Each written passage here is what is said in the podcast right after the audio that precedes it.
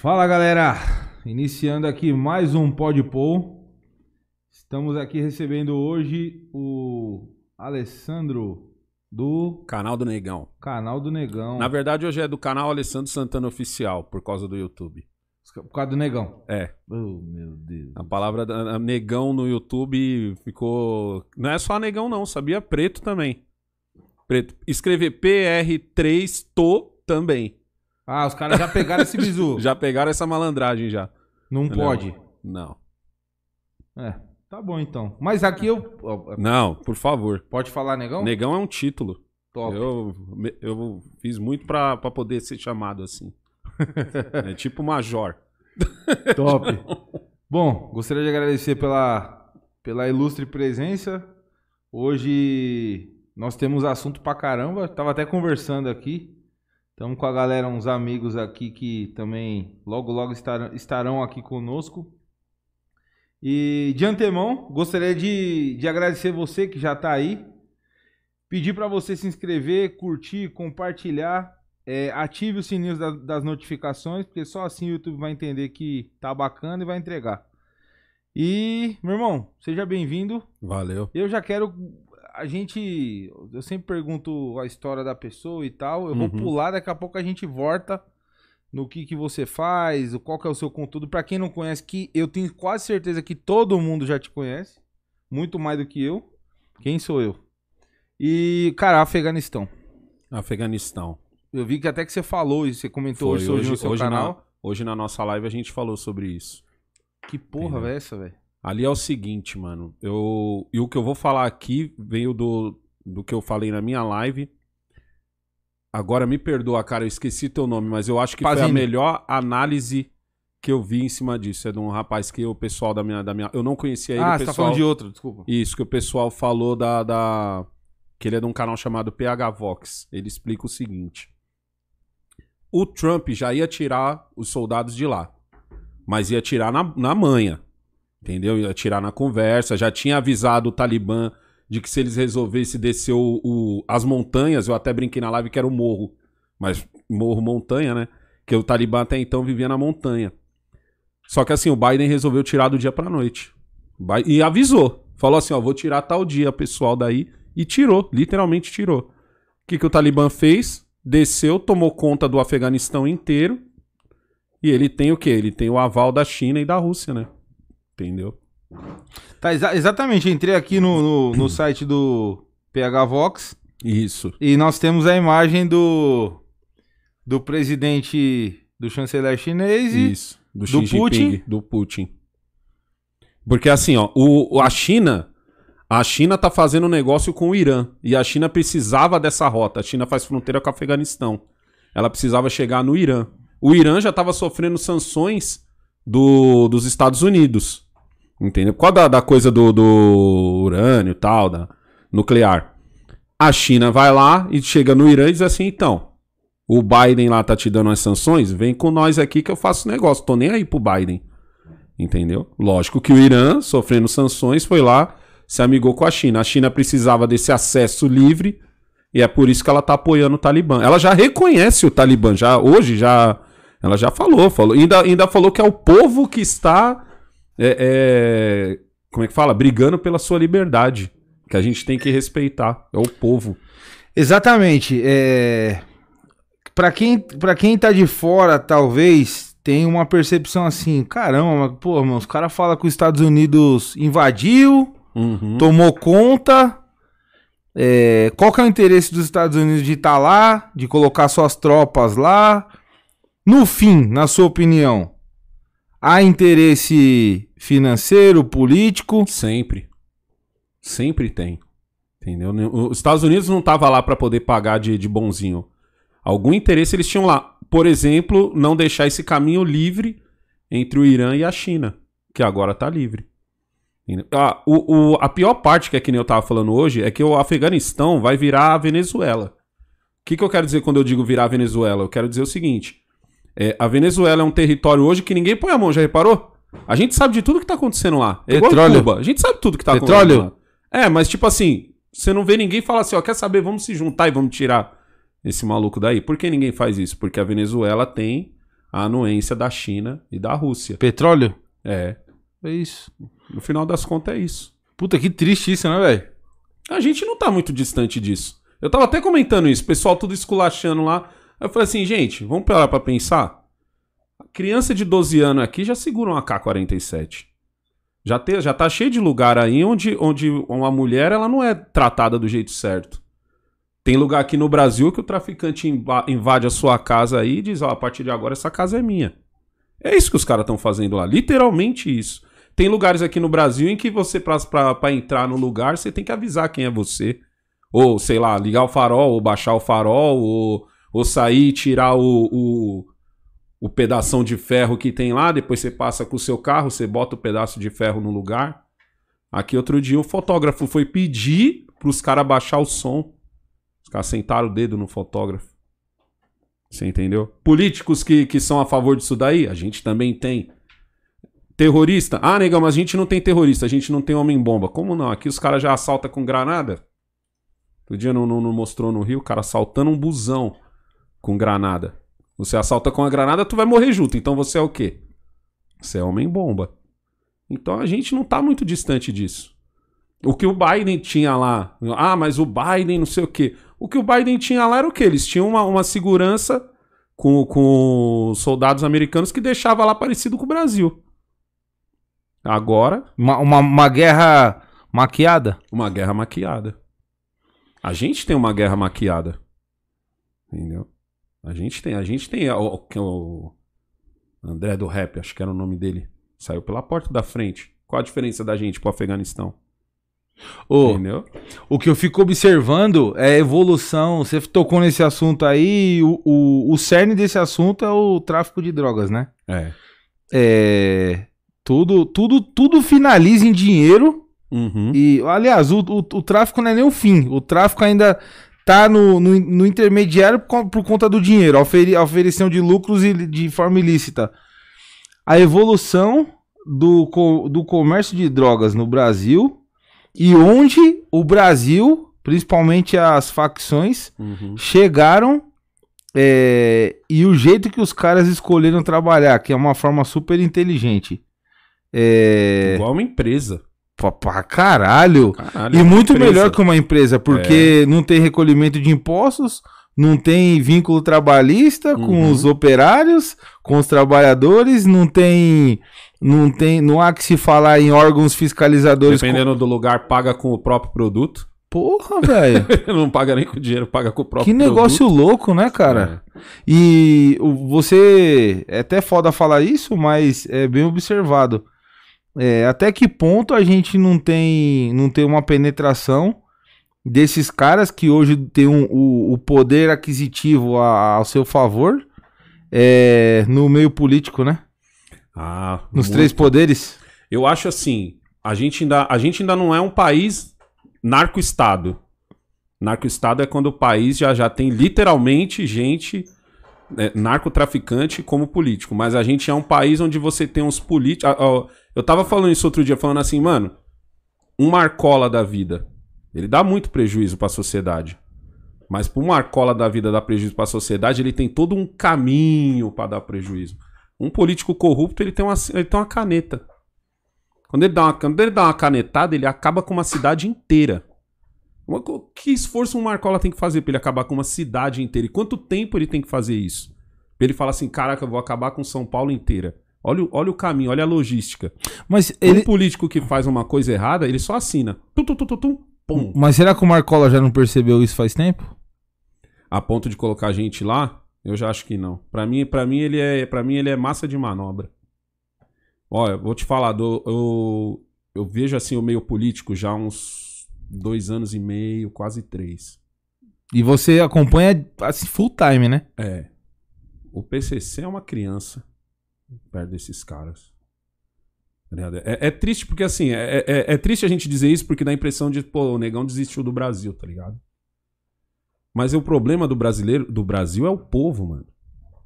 E o povo trata, trata às vezes os políticos como. O povo não entende o que é um político. O povo não consegue. O povo consegue entender o que é um pintor.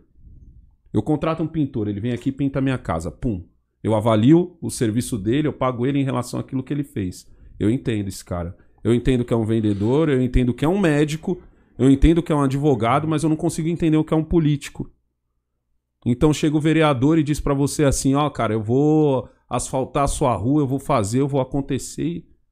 E porque ele falou bonito pra você tá tranquilo. Você nem se pergunta o seguinte, cara, eu preciso do terceiro colegial pra ser lixeiro. Pra eu entrar hoje pra ser lixeiro, eu preciso do terceiro colegial. Mas pra eu ser político, eu só preciso saber ler. E olha lá, porque se eu assinei meia boca, eu virei político. Entendeu? Que, que doideira. Ninguém, ninguém se pergunta do fato do cara. E vamos, vamos pegar. Porque eu gosto de pegar o exemplo do vereador, porque, assim, dentro do meio político, ele é como se fosse a parte mais baixa, assim, ó, a entrada. É, o, o- os critérios de, de ingresso pra vereança são bem menores de qualquer, qualquer outro ca- cargo Isso, por, político. por isso que eu gosto de usar o exemplo Sim, dele, para o pessoal entender o poder desse cara. Sim. Esse cara não constrói nada. Esse cara, não, não, não- ele não tem poder de falar, eu vou te dar uma creche, eu vou te fazer isso, eu vou te fazer aquilo. Ele é fiscal do prefeito. Ele é o cara que você liga pra dizer assim, ô mano, tem um bendito de um buraco aqui que tamparam ele todo errado. Aí ele vai lá, manda um assessor, pro assessor fala, porra, é isso mesmo, hein? Tá, o Alessandro falou, é firmeza mesmo. Vamos atrás de quem construiu, quem tampou esse buraco de. É isso, esse é o trabalho do vereador. Ele fiscaliza o prefeito, ele vê se as coisas que o prefeito estão fazendo tá direito. Mas aqui no Brasil, o vereador é vendido assim? Não, ele é vendido como o cara que vai construir, eu vou fazer, eu vou dar as camisas do time de futebol, eu vou fazer, não, eu vou construir sua pista de skate que você tá querendo e tal e coisa e coisa e tal. O vereador não tem emenda igual o deputado federal? Tem, Tem? tem, Ah, isso é poder, negão.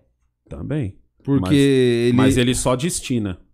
Porra, mas isso é um puta de um poder. Uhum. Porque dinheiro é dele foda. Não é nem emenda, tem um outro nome, mas é, é, é tipo a. É uma verba, né? É uma verba. É que o deputado É uma federal, verba. galera, ele tem uma. chama emenda parlamentar. Ele, Uhum. ele tem lá uma verba que ele. ele ele direciona pro, pra cidade lá que ele fez a campanha. Normalmente é assim, né? Exato. Não é obrigatório. O cara faz isso aí a nível de estado, o deputado federal. O certo é ele destinar pra quem tá precisando. Da quem tá E precisando. não pra quem votou nele. Exatamente. Mas, não é isso que é feito. Exatamente, a regra é essa. A regra é destinar pra quem votou nele e a regra é meter uma faixa bem grande Dizendo que ele agradecendo a ele. É a mesma coisa que você chegar e agradecer o pintor por ele só ter feito o trabalho. Ele não fez uma coisa a mais, ele não deu um detalhe a mais. Não, não, não, não fez Você- de, de graça, digamos assim. É, entendeu? Eu costumo dizer que o que tá faltando também, cara, além do. Concordo em número, gênero e grau, essa Uhum. parada do. O problema do Brasil é o brasileiro. É, eu, eu, eu falo sempre isso. É foda. Mas é, depois disso a gente ainda vai ter um problema, que é encontrar políticos. Primeiro, que não precisam de dinheiro. Segundo, que não curtem muito dinheiro. Uhum. Terceiro, que sejam altruístas ao extremo. Ah, isso é difícil. Ah, meu irmão. Eles existem, mas eles são muito facilmente afastados. Tá ligado? O, o pessoal sempre fala pra mim, negão, porra, negão, você devia ter se candidatado, mano. Você teria ganho, você não sei o quê, você não sei o quê. Eu recebi convite ao vivo. Ao vivo, entrevistando aqui o candidato a prefeito, ele falou, vem comigo, mano. Eu falei, não quero, mano. Porque aí a, a estrutura do jeito que ela é feita hoje, talvez num dia em que. É que eu não vou lembrar no- o nome agora, mas tem um nome pra isso. Que é pra, por exemplo, ó, o Alessandro quer se candidatar, o Alessandro se candidata. O Alessandro não precisa de um partido, o Alessandro não precisa de uma legenda, o Alessandro não precisa de, de tantas cadeiras. Não, simplesmente se o Alessandro ganhar tantos votos, o Alessandro entrou. Tem um nome pra isso, é que eu esqueci. Mas hoje em dia Co- não é assim que Coeficiente funciona. político. É, tem, tem um, é que eu esqueci o nome. É o nome para o qual o pessoal tenta mudar, mas que eu acho que nunca vai mudar, porque hoje, hoje eu vejo que quem manda no Brasil são os donos de partido. Se eu tô num partido e o dono diz assim para, tipo assim, eu sou o partido do pessoal que defende refrigerante. Aí o cara diz assim, pô, Alessandro, a gente vai precisar passar um projeto ali, ó. Pessoal que defende a água. Eu falo, pô, Vota assim, tá? eu sou totalmente contrário à água. Aí o cara fala, não, mas os caras vão votar com a gente e tal. E aí eu sou obrigado a votar junto com o partido. Pra mim seria muito mais fácil, por exemplo, você votou em mim, então eu tenho que agradar você. Eu não tenho que agradar o cara da água. Se você votou em mim porque tu gosta de refrigerante, eu tenho que. Entendeu onde tá o problema, às vezes? Sabe o que, que eu sinto? Eu sinto o seguinte, tá ligado aquele vendedor que quando você chegou na loja dele, ele falou, puta que eu pariu, meu, que bom te ver. Uhum. Pera aí que eu vou pegar um cafezinho com açúcar ou adoçante?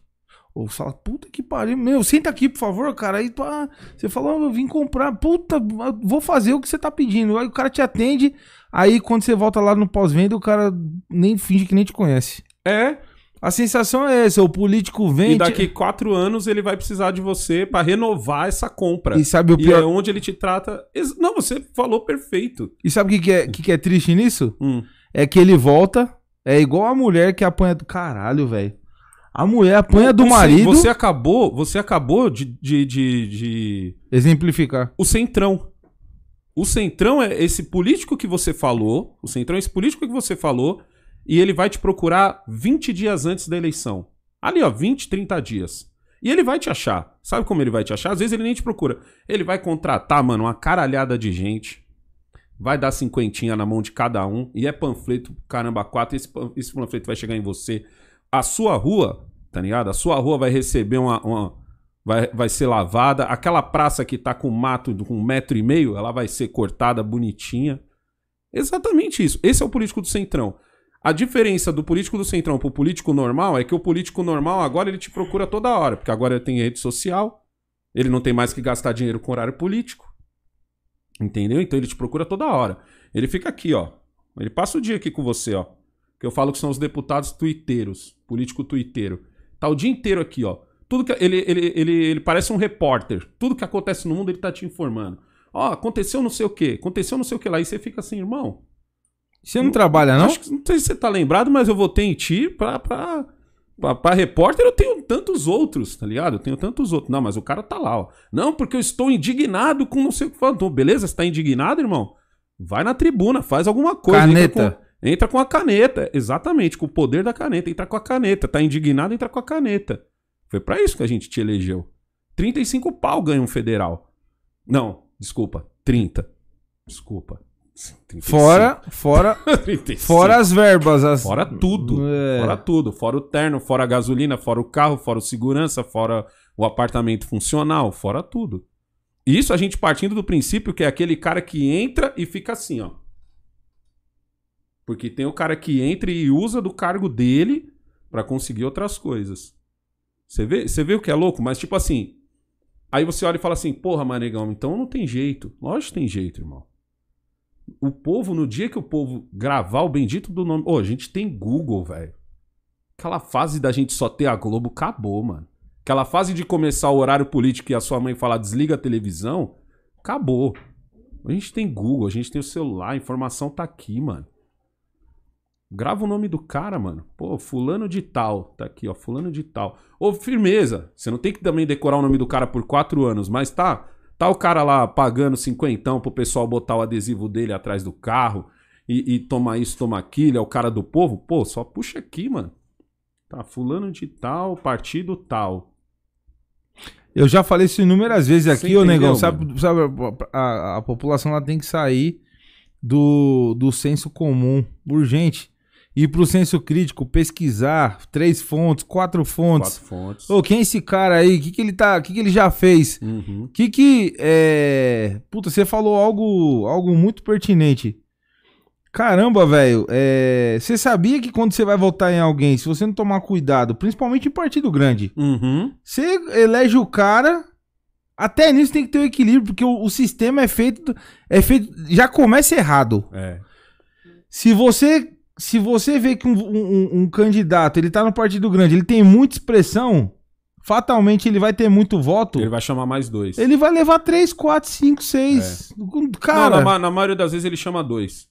Ele chama dois caras que tiveram uma votação ridícula. E às vezes aquele cara que você apoiou, tá ligado? Ele. E isso é louco, é, é- é- é muito doido essa conta, porque ela funciona baseada no partido. No partido. Se o partido é grande, É se o partido legenda. é pequeno, é, ela funciona baseada nisso. Então, às vezes, você tem um cara que tem um partido menor, o cara teve uma votação de, sei lá, 30 mil pessoas votaram nele, ele não entra, mas entra o cara de 12, de 12 mil votos. E ainda tem mais. Se o, se o partido elegeu o prefeito, assim, a gente, de novo, pensando em prefeito e, e vereador. Se o partido elegeu o prefeito Então o prefeito ainda consegue puxar mais um- uns dois, três ainda nessa brincadeira. Fora o que sobe, É. ainda sobra os suplentes. Isso. Se der um piripaque lá no. Ou o que acontece muito hoje, que eu acho uma puta de uma sacanagem, os caras quererem promoção. Ô, políticos que prometem que vão até o final no mandato. É a mesma coisa do cara que chega com três meses na empresa e fica cobrando o patrão que quer ser promovido. Uhum. Se coloca no seu lugar, meu. Termina o mandato, mostra pra que, que você veio. Os caras entram pra vereador, daqui a pouco já quer ser. Deputado estadual. Porra, meu, espera, caralho. Deputado estadual. Porra, já- as, as coisas. E agora com a engana internet isso vai ser pior. Porque assim, tem, tem políticos que estão literalmente só aqui.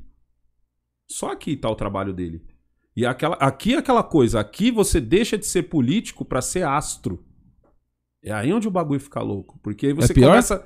Lógico, porque você começa a não se perguntar do que esse cara tá fazendo. Porque ele. Se ele é um cara que pelo menos fica assim, gente, hoje eu tô protocolando tal, não sei o que, não sei o que. Gente, hoje eu tô fazendo não sei o que. Tipo assim, trabalhando e mostrando pra você qual o trampo é diferente, mas a maioria não tá usando isso aqui pra isso. A maioria tá usando isso daqui pra ou atacar o outro, pra inflamar você que tá que é fã, ou a maioria tá usando, e esse é o grande problema. E, e, tipo assim, aqui no Brasil a gente tem uma coisa dividida também, o eleitor é dividido. O eleitor que vota pra vereador, pra governador, pra prefeito, ele não é o mesmo eleitor que vota pra presidente.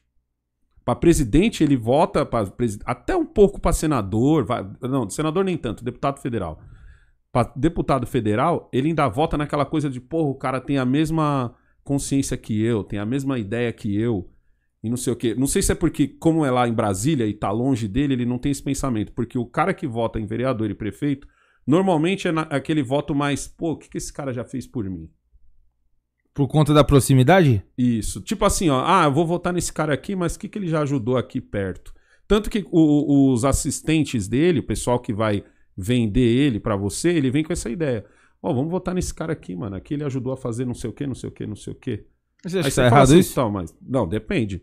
Isso tem a ver com, com o coletivo, tá ligado? Ou com o individual? Ou com o individual. Entendi. O individual é simples. Ah, o cara, vamos votar no cara. O cara ajudou a comprar o- os uniformes do time. Ah, O entendi. time aqui da vila. Atendeu os meus interesses eu voto É, nele. Agora, vamos votar no cara, porque o cara, tipo assim, tava tudo atrasando aqui, não tava tendo médico no posto de saúde, o cara fez o corre aqui e ajudou. Tá vendo a diferença? Aqui o cara ajudou o coletivo. Na hora que ele fala assim, não, ele ajudou porque dane-se quem a. Quando você ajuda o posto de saúde, você tá ajudando quem votou e quem não votou em você. Tá ligado? Agora, no momento que você fala assim, porra, vamos ajudar o cara aqui, porque ele, pô, ele fez um corre aqui, ajudou aqui a comprar as latas de não sei o que, as latas de tinta para ajudou a arrumar os brinquedos das crianças. Você fala, não, calma aí, ajudou a comprar? Ele comprou do bolso? Então já tá errado, porque o certo era ele ter fiscalizado o fato de não ter sido arrumado. Isso seria o coletivo. Então a gente tem esse tipo de pensamento, tá ligado? Já quando a gente pensa para para vereado, para deputado federal e presidente, a gente já tem uma cabeça mais do tipo, pô, esse cara é conservador igual eu, esse cara é isso aqui igual eu, não sei o que, não sei o que. E aí, hoje em dia, com a, com a internet, a gente cobra um pouco mais. Deputado federal, antigamente a gente cagava. Né, que era deputado federal, senador Nem sabia o que era, né? E outra, a gente tem muita gente que acha que o presidente é ditador. Tipo assim, ah, eu votei no, no Bolsonaro, ou eu votei no Lula, ou eu votei na Dilma, ou eu votei no fulano. Ah, mas a gasolina tá cara. É culpa do presidente. Tá, mas você já viu quanto tá de imposto? Já pediu a nota? Na nota tá escrito quanto tá de imposto. Então ali você sabe quem tá, quem, por que, que a gasolina tá cara. Não, aqui no Brasil é tipo, não, eu votei no presidente, então sei lá, Coca-Cola subiu de preço. Ah, a culpa é do presidente. Não sei o quê, meu pô, fui no médico, tá Por que você demorando acha pra que o povo, o povo ele não tem esse, é, não, não tem esse, esse conhecimento? Porque os políticos querem isso. A desinformação é da hora. Mano, Mas não é, desin- não é Se tu desinteresse? fosse político, tu não ia querer também? Pensa bem. Você ia mesmo querer uma, uma galera que fica te cobrando? Você ia querer uma galera bem informada? Uma galera bem informada? Você ia querer uma galera que te vê como um. Você ia querer como? Que a galera te visse como um cara. Um artista ou a galera te visse como um cara que tá prestando um serviço pra ele? Porque é isso que o político tá fazendo. Puta, mano. Se, é, Se você fosse político. se- eu, eu falo muito isso no meu canal. Se ponha no lugar do político. Me coloco. Tá Eu? Você tem um emprego onde você vai ganhar 30 mil reais, vai pagar menos imposto que todo mundo, vai ter tudo que todos os outros mortais não têm, vai ter acesso a um monte de. vai ter acesso ao poder. Imagina o que é o poder de você poder escolher 15 assessores, 15 pessoas que você não precisa explicar o, o, no que elas são formadas. Não, não existe uma regra que diz assim, ó, você só pode critério. contratar, ó, é isso, exceto lógico, tipo assim, o advogado ele tem que ser advogado, você não pode contratar qualquer um. Mas tirando isso, tá ligado? Você tá livre. Ah, por, é, se eu não me engano é anual isso. Não sei quantos mil reais você tem de emenda. Olha o poder que tem nisso. Olha o poder das. E no Brasil a gente ainda tem mania de olhar os caras como se eles fossem divindades. Entendeu? Imagina você chegar num lugar. Olha o deputado, o deputado Alessandro chegou. Libera essa mesa pra ele aqui, ó. Que o deputado Alessandro. Então, meu irmão, mas é o que eu tô te dizendo. Eu, eu não me imagino político, não me imagino na política e não tenho pretensão política. Mas Ah, Se eu- mas todo mundo deveria fazer esse exercício. Porque aí as pessoas entenderiam por que, que a escola da- do nosso bairro é um lixo. Não, então, é, Tá eu? Se as pessoas fizessem esse exercício. e eu tô fazendo aqui agora. Cara, eu, como político, eu, eu falo muito sobre servir, né? Já falei, Uhum. mu- eu converso muito com todo mundo que convive comigo sobre servir.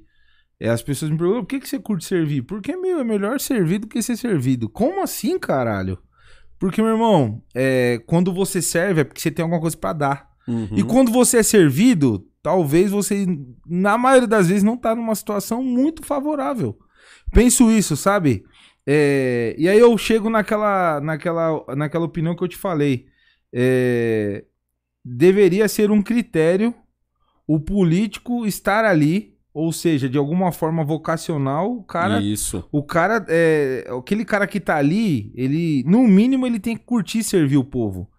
É, acabar com essa, com essa glamorização da política, tá ligado? Uhum. É, igual você falou, ai, o caralho, meu irmão. O poli... Na verdade, nós somos clientes dos políticos. Isso. É o político que tem que tratar a gente bem. Eu, quando, quando eu recebo cliente aqui na minha empresa, é, eu faço questão de servir. Eu faço questão de servir a dona Júlia. Da... Eu não tô falando isso aqui pra me promover, não, tá? É, eu faço questão de servir a dona Júlia do, do café. Ela faz o cafezinho pra mim, eu sirvo pra ela. Ah, seu Gustavo. Não chama de senhor, eu tenho 30 anos, porra. Uhum. E eu falo, ela não, tá, não sabe o significado que tem essa parada pra mim, sabe? Porque, cara, é melhor servir do que ser servido. E eu acho que me colocando na posição de político, eu iria é, procurar saber, e, e isso que tá faltando nos políticos, encontrar ali um objetivo. Pra que, que você entrou na política? Você, você- a população tem que começar a cobrar o cara que tá se candidatando e falar: Meu, você veio nessa porra pra quê? É. O que, que você vai fazer? Ninguém faz essa pergunta. que, que você vai. Porra. É, é, E é, se você fizer, ele tem uma resposta pronta, que ele provavelmente teve um professor que que, ensinou. que ensinou. É. Isso, é- isso é louco, porque ele sabe conversar comigo, que sou lá da leste, ele sabe conversar com o cara que mora em Alphaville, ele sabe conversar. Ele não sabe se a gente botar todo mundo na mesma mesa. E fazer Porque uma aí ele vai sabatina. mostrar aí que ele ele se é- perde. E aí ele vai mostrar que ele. Entendeu? Que ele é reprodutivo. Isso, mas não- se, ele, se ele tiver só comigo, ele conversa perfeito. E se ele tiver com você, se ele tiver com outro. Se tiver todo mundo na mesma mesa, já é mais difícil, porque aí ele não vai conseguir ser cinco. É, é, assim, ó, vou, vou, vou te falar. É, é que é foda. É, se a gente começa a, a, a fazer conjectura, a gente meio que desiste do Brasil. É. Mas é, fazendo, é, me convidando pra. Porra, caralho, o político devia ser cobrado, meu. É, primeiro que não deveria ser por dinheiro. Mas óbvio que todo, todo Uhum. homem que trabalha é digno do seu salário. Exato. Beleza. Não, eu não tenho tempo ruim com o dinheiro. Eu, eu- eu, sinceramente, não tenho nem tempo ruim com quanto eles ganham. O meu problema é a glamorização do povo. O povo glamoriza e o povo não entende de quem cobrar. Mas o próprio sistema já é feito para você ficar. O, o- o sistema político ele é parecido com o sistema quando você quer resolver qualquer coisa no público. Você tenta resolver qualquer coisa no público, é tanto, é tanto, ó, essa, esse papel não é aqui, volta lá naquela fila. Aí você volta naquela fila, o cara fala, não, faltou esse papel aqui. Você sabe disso, você tem empresa, você sabe a dor de cabeça que é isso. Que chega uma hora que você ou desiste, ou você quer muito, ou você desiste. E eu acho que o sistema político brasileiro é feito para você desistir. Outro dia eu entrei numa discussão que era, que era sobre segurança pública. Sobre segurança pública, que eu tava falando, acho que foi num vídeo que eu fiz no outro canal, no Eu Sou Seu Pai, em que eu tava explicando assim, ó, certas coisas sobre segurança pública atendem políticos de direita e de esquerda. Nessas horas eles se conversam, Hum. tá ligado? Eles Isso se que conversam. intermedia é o centrão. Isso, porque assim, é, o político de direita, ele vende uma coisa. Não, porque eu vou fazer, eu vou acontecer, polícia vai ganhar pra caralho e tal, não sei o que, vota em mim, plá, plá, plá. O de esquerda vende outra. Não, porque eu vou diminuir a importância da polícia, porque a polícia tem que fazer, não sei o que. Quando você vai ver, são, são pontos totalmente distantes um do outro. Certo? Aí o político de direita é eleito. Aí o, o quando eu falo político de direita, eu tô dizendo o político que levantou a mão e disse eu sou de direita. Porque aqui no Brasil esse conceito é meio bagunçado às vezes. É o cara que levantou a mão e disse, cara, você vota em mim porque eu sou de direita. Ele foi eleito. Aí o político de esquerda também foi eleito. E durante quatro anos o que você vai ver é uma briga de, ó, a briga do cara falando, pega o celular dele e fala, gente, eu queria passar não sei o que, não sei o que lá, mas ó, o político de esquerda não deixa, mas estamos aqui na briga. A briga do cara é assim, ó, desligou o celular e tá assim, ó. Estamos brigando. Vamos, vamos, vamos. O de esquerda. Gente, eu tentei fazer não sei o que, não sei o que lá, mas eu não pude porque o político de direita não deixou. Na verdade, nenhum dos dois está nem tentando, porque nenhum dos dois nem saiu daqui. É como eu te disse. Eles têm uma bendita de uma caneta na mão. Mas na hora de falar assim, ó, sabe o que é bom?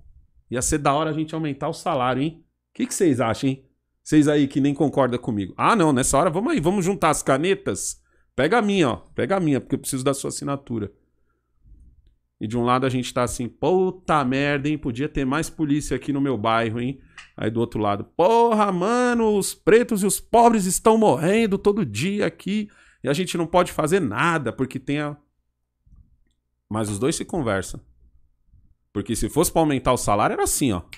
Na madruga. Não, chama todo mundo aí, acorda. Traz uma pizza aí, vamos na madruga aqui desenrolar. Esse é o grande problema do Brasil. E no lado de cá tem um público falando A, do outro lado aqui tem um público falando B, um xingando o outro, e quem deveria ser cobrado não é cobrado. A sua, a sua quebrada está cada vez pior, você não consegue ir num banco tirar 500 reais e sair tranquilo. Entendeu? Você tira 500 conto do banco, você sai olhando com, com, com medo até da tiazinha com bengala. Tá ligado? E mesmo que o cara te assalte e for preso, ele vai sair primeiro do que o policial da delegacia. Entendeu? E os dois lados vão. Não, porque eu vou mudar isso aqui, porque o certo é o. É, o cara assaltou, ele tem que ficar 50 anos. Aí tá o outro cara do outro lado. Não, porque não, porque ele é um coitado, é a vítima da sociedade. Quem perde? Sociedade. Pois é. Tá, mas, mano, a, a, agora é uma pergunta. Como que a gente faz pra. pra... Qual que é o, o segredo da população pra ela cobrar e acabar com essa porra? Porque assim, ó é constitucional que o poder emana do povo. Quem manda, quem manda na realidade é o povo. E justamente, de forma democrática, é o povo que manda. Se, uhum. se, se Até vou perguntar para você daqui a pouco se você acredita nas urnas, nas urnas eletrônicas. Não. E... não. Não. Mas não é porque eu, tenho, porque eu acho que elas são fraudáveis e o caramba quatro. Foi bom, hum. deixa eu responder rápido essa. Eu não acredito porque eu acho muito simples eu vou comprar, vamos de novo, Coca-Cola patrocina o programa aqui que nós já falamos 10 vezes Coca-Cola. Eu vou comprar a Coca-Cola, pago com o meu cartão, certo? A moça pergunta para mim se eu quero a minha nota e ela imprime a dela. Ela imprime a dela, automático ela pergunta se eu quero a minha. Eu acreditar na urna, tá ligado? Eu acreditaria se o pessoal até dissesse assim, ó, na boa, vamos abrir essa porra aí pra todo mundo ver que eu vou mostrar que essa merda aqui é, é segura. Tantas empresas fazem isso, até para elas melhorarem a segurança dela. É nessa hora que elas descobrem o bug que podia ali. Às vezes o moleque de 13 anos descola onde está o problema ali, entendeu? E ela deixa de perder um monte de dinheiro com isso. A partir do momento que o negócio é todo fechado, é todo errado, eu não tenho como acreditar. Não é que eu não acredito porque eu acho que aconteceu uma. Não, eu não acredito porque simplesmente é a mesma coisa que eu comprar a bendita da Coca-Cola e a moça dizer assim para mim: tá, beleza. Foi lá, dois reais. Aí eu falo, beleza, mas me dá o papel aí só pra. Só pro caso de aparecer dois mil.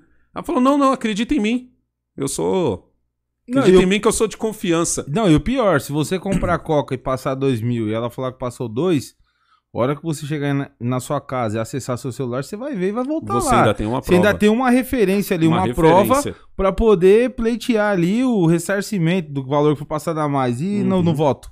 É esse? Aí é secreto, ninguém pode falar para ninguém, e aí? Quando alguém me faz essa pergunta, eu digo isso. Eu falo, mano, mas não é que. Ah, mas você desconfia por causa que o Bolsonaro mostrou as provas e não sei o quê. Falou, não, irmão, ah, pra mim a coisa é muito mais simples. É muito mais simples. Se, se o negócio é tão firmeza, então só me coloca ali o, o bendito do papelzinho que todo mundo me pede pra eu pegar, entendeu? Pro, pro caso do dono da, do- da mercearia não, não estar sonegando imposto, entendeu? É a mesma coisa. Ou, ou, não, firmeza, você não quer colocar ali a impressorinha do lado porque vai gastar milhões e tal.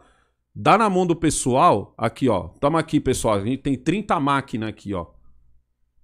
Me prova aí que vocês têm a manha mesmo de fraudar esse sistema.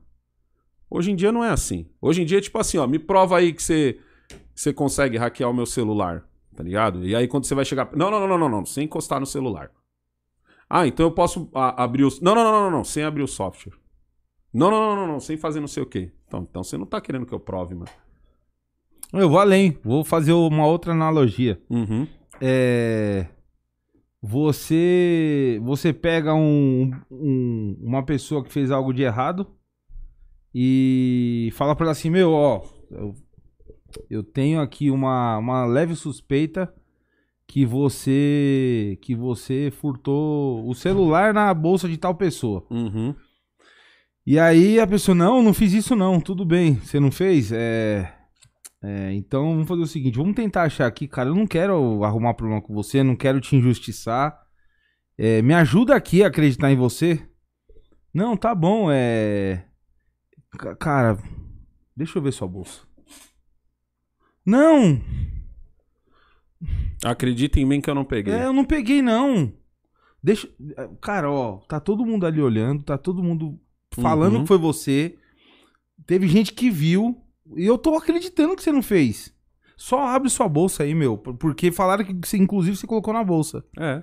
Não, não causa estranheza essa briga toda. Não, causa estranheza você ver partidos que eram a favor e do nada. N- não é assim, de dois anos pra cá, porque o Bolsonaro, papapá, papapá, pessoal mudou. Não, é literalmente do nada.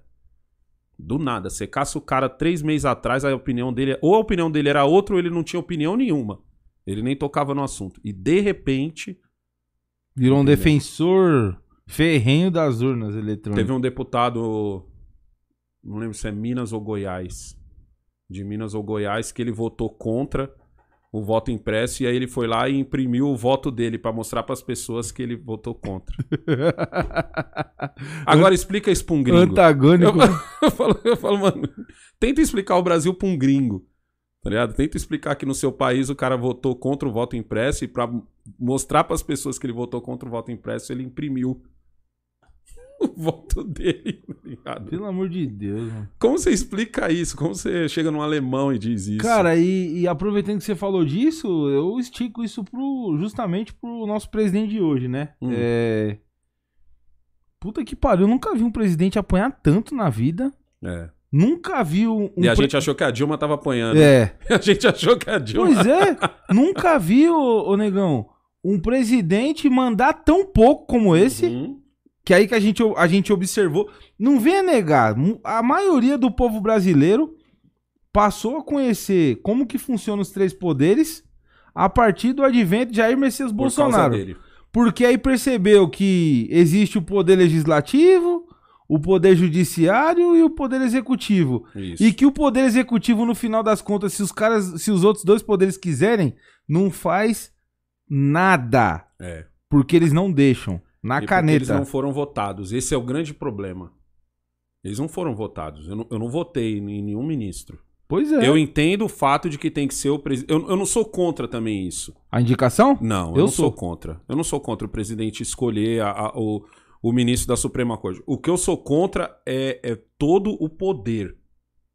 Hoje, hoje, um ministro do Supremo ele tem literalmente o poder de, de, de encaminhar o Brasil pro lado que ele quiser. Pro lado que ele quiser. Ele tanto pode salvar, como ele pode afundar esse barco. Entendeu? E tipo assim.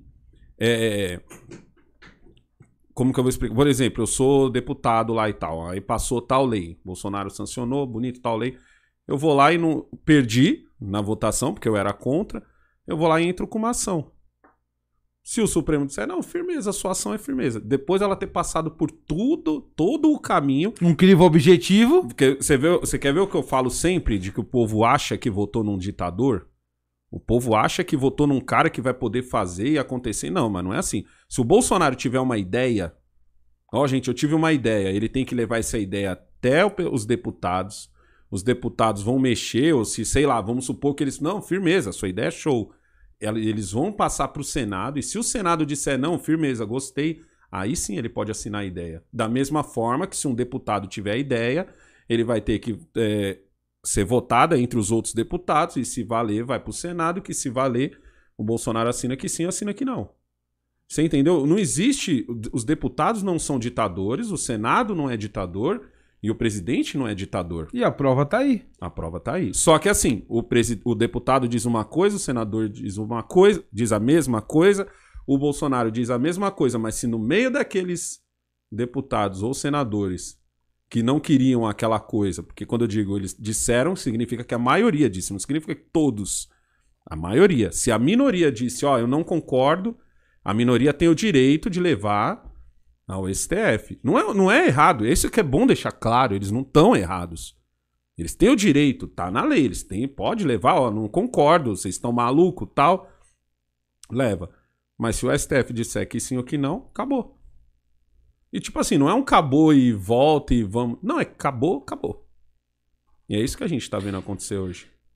É, e, é, e é isso que é estranho, porque eu nunca vi isso. Uhum. Ah, é, nunca vi. Nunca vi, nem sabia que o STF tinha tanto poder de, de é, prender, julgar. Mas eles não têm. Tá, hoje, hoje, na prática, está não, tendo. Eles não têm. Eles estão fazendo porque não tem alguém que, que freie. É, por exemplo. Mas eles são o cê, Supremo. Você já é pai? Não. Um dia que você for pai, vamos supor que você é pai. Vamos supor que você é pai. Aí você fala pro seu filho assim, filho, você hoje vai dormir às 10 horas e tal. É uma lei que você coloca. Que Puta, filho... a gente falou, falou, hum. falou groselha aqui. Só eu vou me, eu vou me retratar. É, não é o STF. Porque precisa, eh, precisa da Corte Suprema. Uhum. São algumas pessoas que estão lá, né? A gente Isso. não pode generalizar. É diferente. O STF, ele é primordial pro Brasil. Esse, esse papo de a gente tem que acabar com o STF, isso é errado. A gente precisa do STF. Assim como a gente precisa. Você tá vendo como a ditadura funciona assim? A ditadura é quando o cara chega e diz eu falo e você obedece. É isso aí. No, na democracia é eu falo, eu te convenço, você convence o outro, como se fosse um triângulo. E a maioria decide. A maioria decide. Certo? E aí você tem um STF fora desse triângulo, que é pra dizer assim, não, firmeza. Ou então, tipo, não, porra, mano, vocês estão exagerando tal. Só que o que, que tá acontecendo aqui não é isso. Aí você fala assim, ah, mas pô, os caras podem fazer o que. Não, eles não podem fazer o que eles quiserem. Como se fosse um filho. Se o seu filho sabe que ele tem que dormir às 10, ele não pode dormir às duas. Por quê? Porque ele tem um pai que vai dizer, ô moleque, você tá errado. No caso do STF, teria que ser esse. O poder que, que, que tem que falar se o STF está agindo certo ou não, se eles estão atropelando, é o Senado. Mas o Senado também é julgado pelo STF. Ou seja, na democracia é como se fosse um círculo. Você não tem um cara que, que tá fora do círculo dizendo eu sou foda e todos vocês têm que me obedecer. A democracia funciona assim. Tá acontecendo no Brasil é o seguinte: firmeza, nós temos os deputados federais, nós temos o Senado, nós temos o presidente, nós temos o, o STF. Se você acha que o STF está exagerando, você tem que chegar no Senado, que é o que o Bolsonaro quer fazer, eu nem sei se chegou a fazer, parece que era hoje que ele ia fazer isso, que diz que ia no pé. Diz que ia no pé, atravessar lá a praça e entregar na mão do, do, do Pacheco um pedido para tirar o Alexandre de Moraes e o. Barroso? Barroso.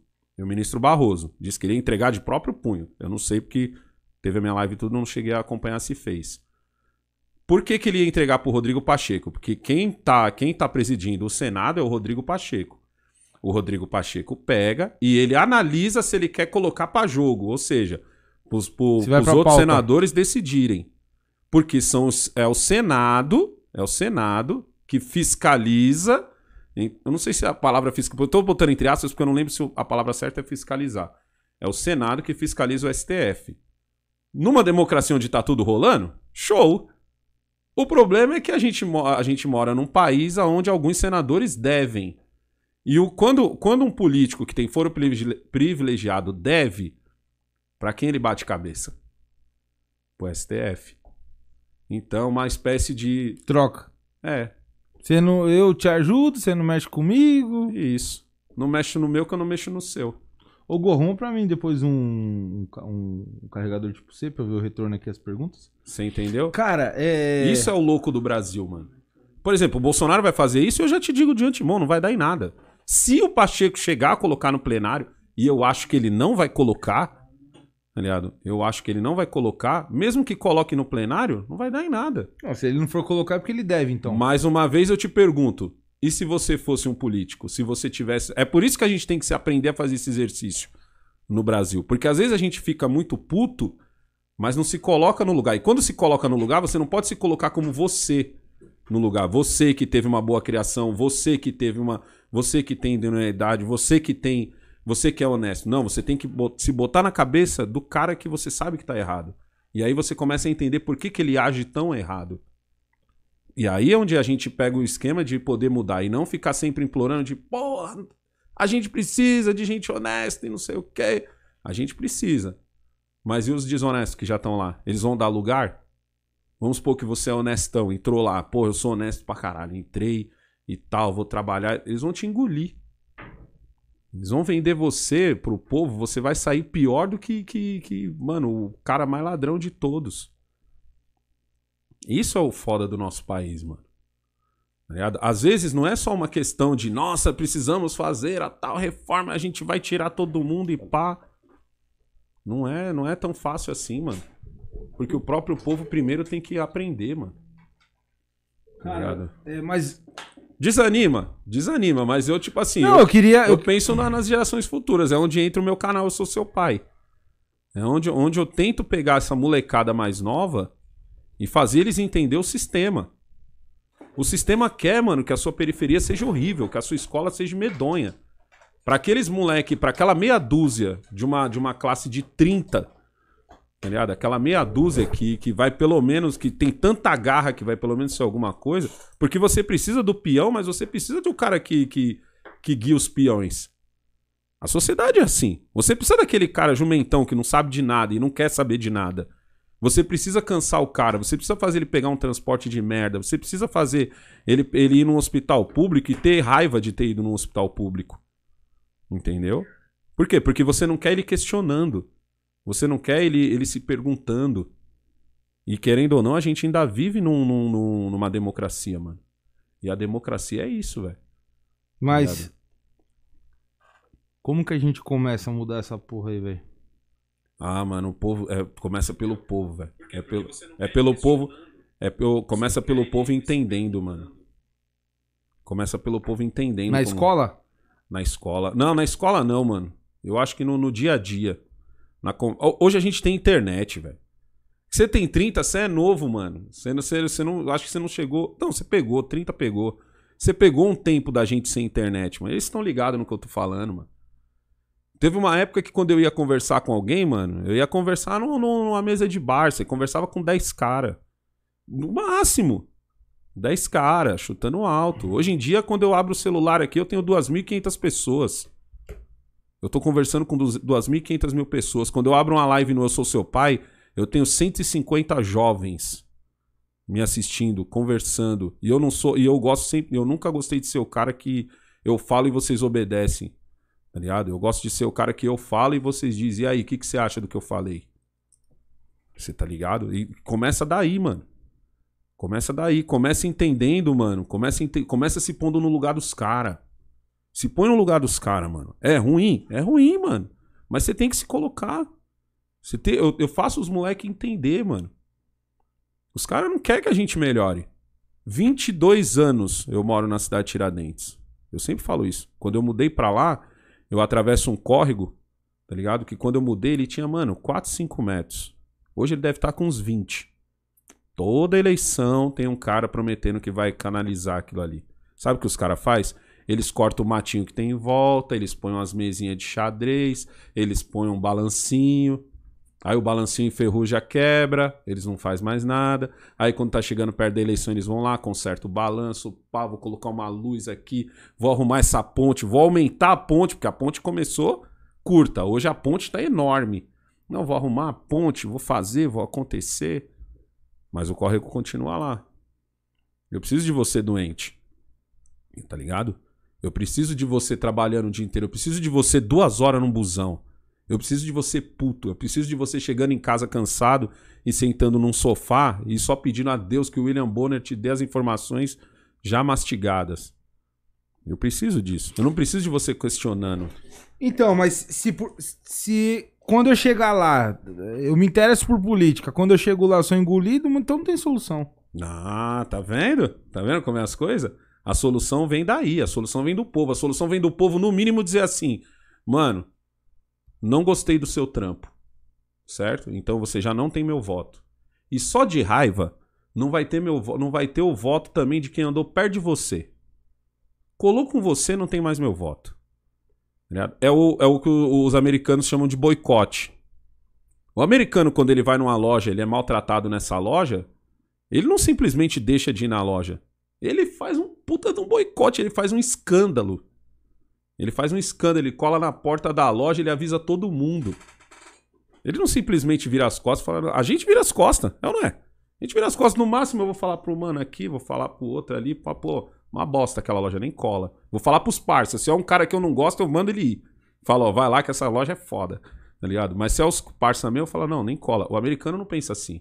O americano faz um escândalo. Talvez se a gente começasse a fazer isso na política, tá ligado? Guardar a foto dos. Teve uma época que, que até o STF queria. Eu não lembro se era o STF ou era a Câmara, queria aprovar um negócio que, que acabasse com isso. Que as pessoas agora já estão começando a fazer isso. De, de, de gravar, ó, o pessoal. Ah! Ótimo exemplo. Esses dias o Bolsonaro teve em Alagoas. Mano, foi uma cidade lá do Nordeste. Do Norte ou do Nordeste, não lembro. Que o pessoal começou a compartilhar. Foi Ceará. Que o pessoal começou a compartilhar que o pessoal tinha vaiado ele. Na verdade, o pessoal não vaiou ele. Ele, ele do nada falou do nome de um deputado de lá.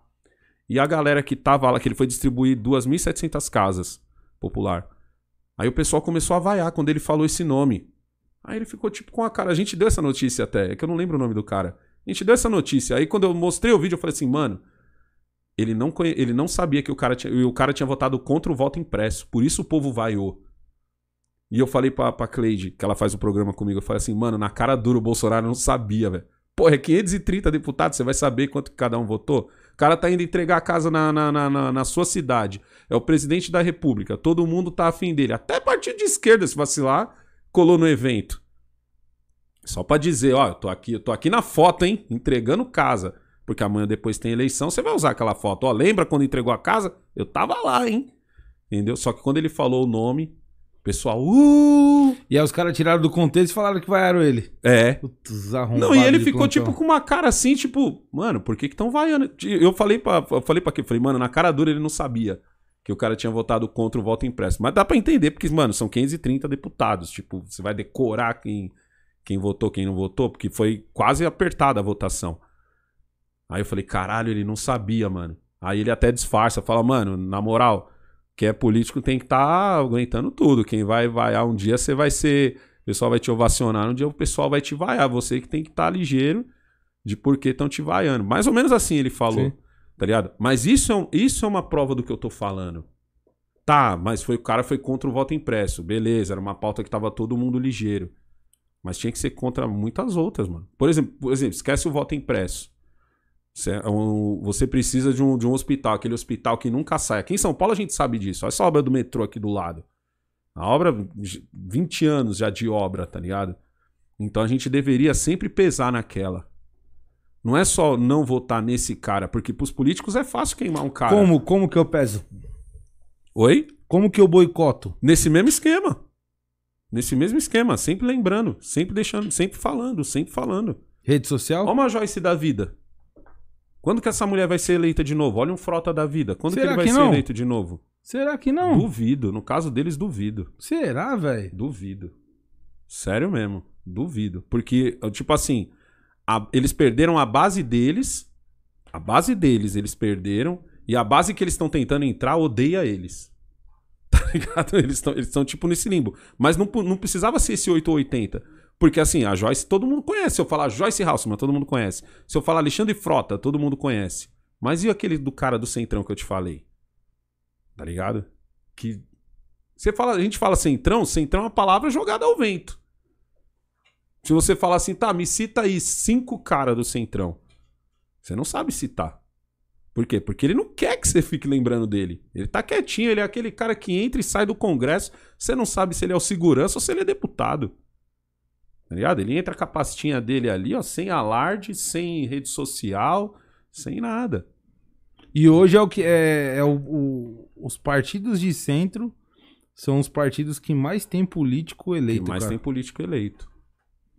Tá ligado? Porque em muita Tem quebrada. muita verdade, tem Não, muito mas a sentido no gente- que você tá falando, mano. Então, mas a gente tem que ver o seguinte também. A gente não pode olhar a ótica do Brasil pela ótica de São Paulo.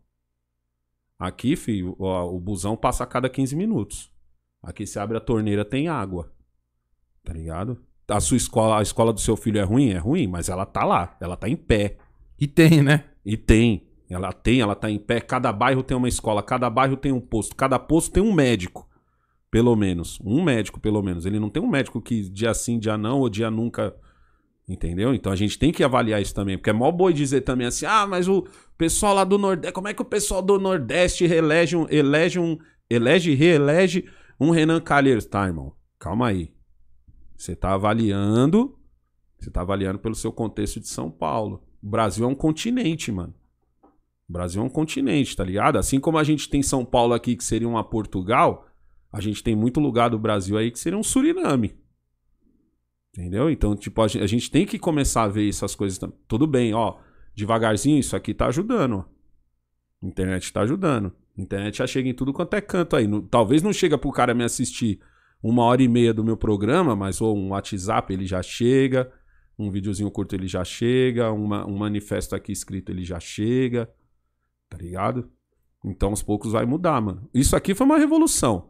Bo- políticos como Bolsonaro, também, que eu falo muito isso, eu falo, mano, o pessoal fala assim, ah, negão, tá, mas qual legado? Legado, é, todo mundo adora essa palavra. Ah, porque o legado do Lula não sei o quê, o legado da Dilma não sei o quê, o legado do Temer não sei o quê. Qual o legado do Bolsonaro? Falei, o legado do Bolsonaro foi ter colocado os políticos no chão. Hoje eu sou um cara que se eu chamar um político pra entrevistar, ele vem. Irmão, vamos, vamos ser sinceros. Você tem 30, você é novo. Ele está ligado do que eu tô falando. Teve uma época que esses caras não desciam do pedestal, mano. Nem em época de eleição. Teve uma época que pra uma jovem pan descolar uma, uma entrevista com um ministro, com um senador, era treta. Uma Globo descolar uma entrevista era treta. Principalmente fora de, de ano de eleição. Hoje em dia, não. Se eu tenho certeza que se eu chamar aqui um Ciro Gomes aqui, ó, falar, "Ô, Ciro Gomes, quer dar entrevista pra mim aí? Se eu descolar. E outra, eu descolo o o telefone do assessor dele. Se eu chamar, ele vem. Se eu chamar o- qualquer um, eles vêm. Entendeu? Você já entrevistou gente pra caralho lá Já. da política, né? Principalmente na época da eleição, não foi? Na época da eleição, eu entrevistei quase todos os candidatos. Ligado? Ó, entrevistei o Boulos, entrevistei a Marina Elô, entrevistei o, a- o Arthur, mamãe falei, entendeu? Mas é que nem eu tô te falando, o Rodrigo Garcia, ele era candidato a, a prefeito de Guarulhos, entrevistei também. Falando em- no, no Arthur Russo- Duval. o Celso Russumano. Falando no Arthur Duval. Hum. É... O que aconteceu, mano? O que aconteceu? Mudou? O Arthur não mudou. Aí é onde todo mundo erra. O Arthur é o mesmo. O Arthur é o mesmo, Kim Kataguiri é o mesmo, Renan, Renan é o mesmo. Pra mim eles não mudaram nada. Você já sabia? Mano, mano, não é uma questão de já sabia. Os caras. O, o, o, o- pessoal tem que entender o seguinte. Eu vou, vou explicar aqui mais ou menos como eu vejo. Eu votei no Arthur. Eu votei no Arthur pra federal e votei no Kim pra, pra, pra estado. ô, O inverso. Ao né? contrário, votei no Arthur para estadual e votei no Kim para federal. Primeiro porque eles eram deputados de internet, eu já tinha essa ligação. O fato de ser deputado de internet era o fato de eu ser deputados que eu tava vendo ali diariamente. E eles, e eles foram eleitos numa época em que o pessoal ainda tava. Ah, esse negócio de internet não dá nada, tal. O pessoal ainda tava assim, com essa cabeça. ainda Subestimando ele. subestimando a internet. Eles já não, eles já tinham entendido a internet como o Bolsonaro tinha entendido. Ah, mas o Kim e o, e o Arthur andaram lado a lado do Bolsonaro. Andaram lado a lado, caralho, velho. Andaram o quê lado a lado? No final ali que eles estavam vendo que, que, que, que, o, que existia alguma, sei lá, talvez chance para eles do Bolsonaro ser eleito, eles foram lá e, e ajudaram. Aquelas imagens que você vê do, do, do, do Arthur fazendo arminho aqui em Cataguiri, aquilo eles já estavam eleitos. Eles já estavam eleitos. Só que eles, eles entendiam o seguinte, irmão, nossa vida vai ser uma bosta se o PT entrar.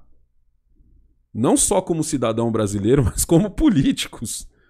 Tá ligado? Como, como cidadão brasileiro, qualquer cidadão entendia que ia ser uma merda se o PT entrasse. O Bolsonaro era uma moeda para cima. Eu, eu sou um cara antipetista até hoje. Eu, eu não votei no Bolsonaro, eu falo sempre isso, eu não votei no Bolsonaro, eu votei contra o PT. É diferente. Se o Bolsonaro ia ser horrível, que se foda, desculpa, que se dane, mas, mano, eu, eu, eu lutei para tirar o PT dali. Não do poder, porque no poder eles ainda estão, eles têm quase a maioria do, do, dos deputados federais, isso aí você ter poder. Mas pelo menos do cargo mais pica, eu ajudei a tirar. Para mim, o Bolsonaro foi uma grata surpresa. Eu sinceramente esperava que ele fosse ser o cara que. Ó, fui eleito hoje, tá, beleza. Ó, dia 1 é a posse, fechou. Dia 2 a gente faz aquela reuniãozinha que todo presidente faz, sabe? Que na sala de espera, assim, ó, tá lá o Globo, tá lá Record, tá lá o Centrão, tá lá partido A, partido B, partido C. Vamos trocar ideia. São Paulo é mais ou menos isso.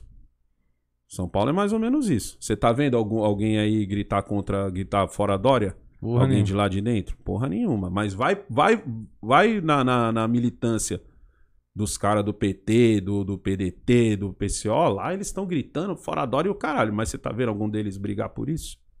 Não. Mesmo na época em que tava fechando tudo. Você viu alguém que se diz representante do povo brigar pelos trabalhadores e o caralho? Não.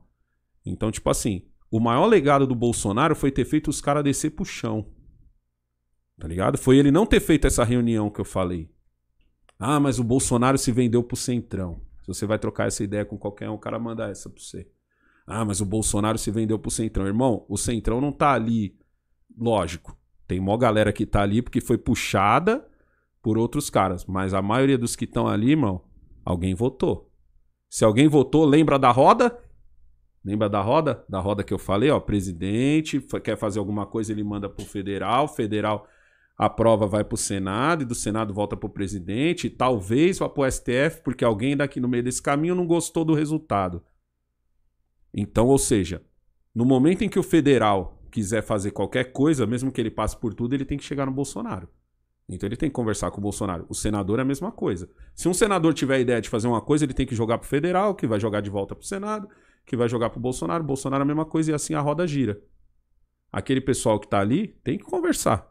Eles foram eleitos. A não ser que você tenha votado num ditador, que não é o que todo mundo reclama. Porra, Bolsonaro se vendeu pro centrão. Mano, irmão, esse centrão tá aí desde que o Brasil é Brasil. Ele não chegou agora. Ele tava aqui com o Lula, ele tava aqui com a Dilma, ele tava aqui com o Fernando Henrique, ele tava aqui com o Sarney. Você acha que muitas vezes o Bolsonaro adota adota meio que a que a arte da guerra, Sun Tzu, mano? Como assim? Já, já ouviu falar de Sun Tzu? Já, mas não cheguei a ler. É, mais ou menos se aliar ao... Já que não dá por enquanto para derrotar na porrada, hum. vou me aliar para ficar mais próximo do inimigo e na melhor hora Tchau. Não, eu já acho que tá mais pro fato de. Isso aqui é uma bagunça e eu tenho que me misturar os bagunceiros. Tá ligado? Você acha que ele vai ceder? Eu não acho que ele Ou já cede. Cedeu? Eu não acho que ele cede a ponto do Lula, por exemplo. O Lula não cedeu. O Lula só falou assim, irmão, quanto você quer? Sem treta. Quanto você quer? Você quer tanto?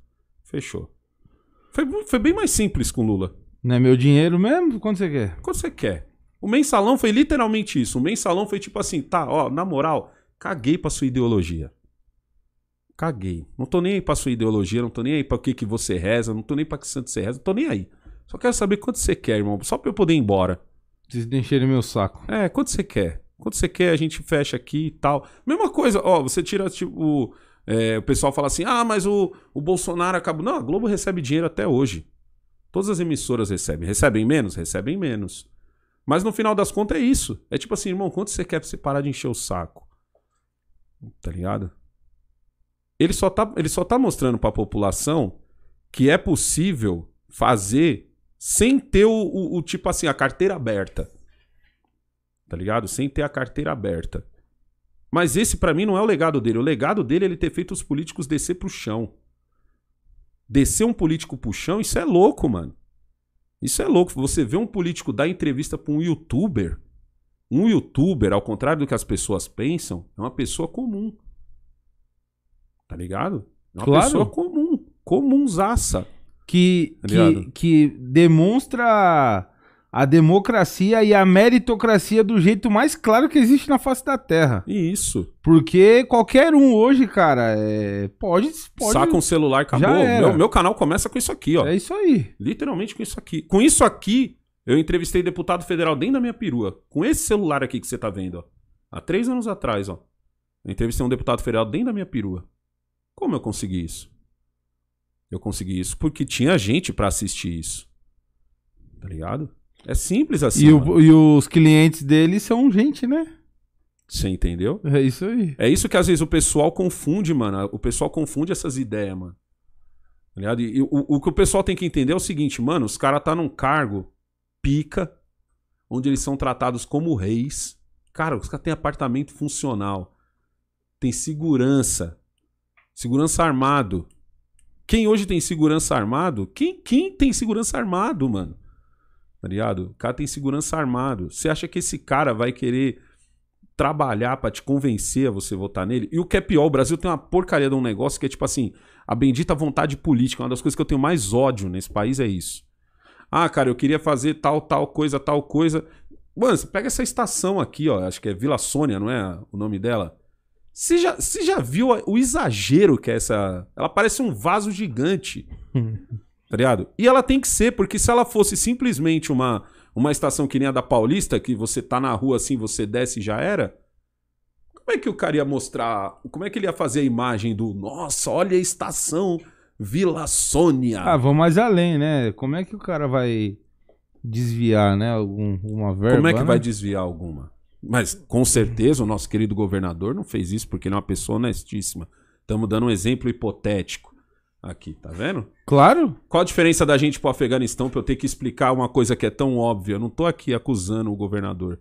Mas se eu não falar do jeito que eu falei agora, periga da gente terminar isso daqui e o carro da Federal bater aqui. Você entendeu? Qual a diferença da gente pro Afeganistão? Que eu tava falando no começo. É louco isso, mano. Então, tipo assim, você cria uns negócios, nossa, todo mundo vai ver. É a bendita da vontade política. Estrada, todo mundo tá vendo. Aí às vezes você que só quer ir embora pra casa, tá aquele pessoal asfaltando o negócio, 7 horas da noite. Puta trânsito. O cara podia ter feito na madruga, não podia? Ou no final de semana, né, Ou no mano? final de semana. Tipo, a estatística tá aí, caralho, do trânsito. Fala com a CT, qual que é o melhor horário, horário oportuno. Não, mas como é que você vai ver?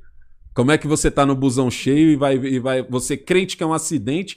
Quando você vê os caras trabalhando, você vai pensar o quê? Olha, caramba, hein? Eu tava puto, mas olha. Olha o nosso prefeito aí, ó. Tá fazendo, Olha tá o nosso trabalhando. prefeito, tá trabalhando. Como se ele né? estivesse fazendo um favor pra gente. Você entendeu? Como se ele... Você entendeu? Meu Deus! Galera, acordem. acordem. É, é, o, o, o Negão, vou falar pro seu negócio, cara. É, não sei se eu tô errado não, tá? Uhum. Mas é, é agora. É, É agora, nós estamos num divisor de águas. tamo. Ontem eu tava trocando ideia com um camarada. Puta, vou até ver aqui, ó, pra eu não falar besteira. Ele falou pra mim, ó, sobre um livro. Peguem essa visão, galera. Até sobre um livro e que nesse livro tem uma Ó, o livro é de Joshua Green, Tribos Morais, a tragédia da moralidade e do senso comum. Uhum. Eu falo muito sobre o senso comum dos, nos programas anteriores. E aí tem uma, uma passagem no livro que fala da alavanca. Fala de um caso assim que tinham cinco pessoas é, amarradas no trilho do trem. O trem tava vindo descarrilado. E do outro lado tinha uma pessoa que ia ser atropelada, mas ela não, Uhum. não sabia que ia. Não tava vendo. Ou seja, as cinco que estavam amarradas sabiam que iam morrer. E aí você tem ali o poder da alavanca de decidir se o trem vai atropelar uma Uhum. ou cinco. Caralho, mano, que reflexão. Aí eu te pergunto: Pra onde que você desviaria o trem? Essa é uma ótima pergunta. Eu já vi isso num episódio do Lista Negra. E num aí? episódio do Lista Negra. 5 ou 1? Um? Um. É? Tem, o- tem o poder de parar o trem? Não. É. Só então- desviar. Então é um. É um? Só que o seu irmão tava lá entre os cinco. Seu irmão tava, o, seu, o seu irmão tá. alia- aliás, o seu irmão era o único. Era o cara um. Aí, ó, tá vendo como é as coisas? Aí é nessa que o cara decide os cinco. É isso que eu tô falando. E qual que, onde eu quero amarrar essa reflexão? Porque essa reflexão é ampla. Uhum. Você pode encaixar em vários contextos. A porra do, do interesse próprio. É. Você tá entendendo, meu irmão?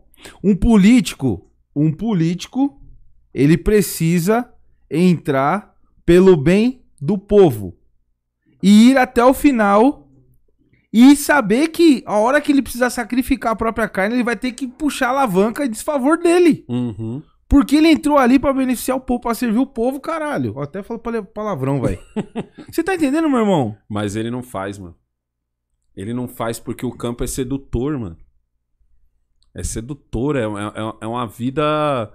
E, e, ó, eu, e quando eu falo esse tipo de coisa, quando eu falo da sedução, eu não tô falando do desonesto, velho.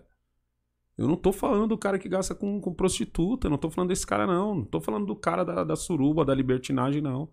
Eu tô falando do cara honesto. Tô falando do cara que entra pra trampar. E ainda assim é sedutor. Tudo é sedutor. Tá ligado? É muito doido isso, mano.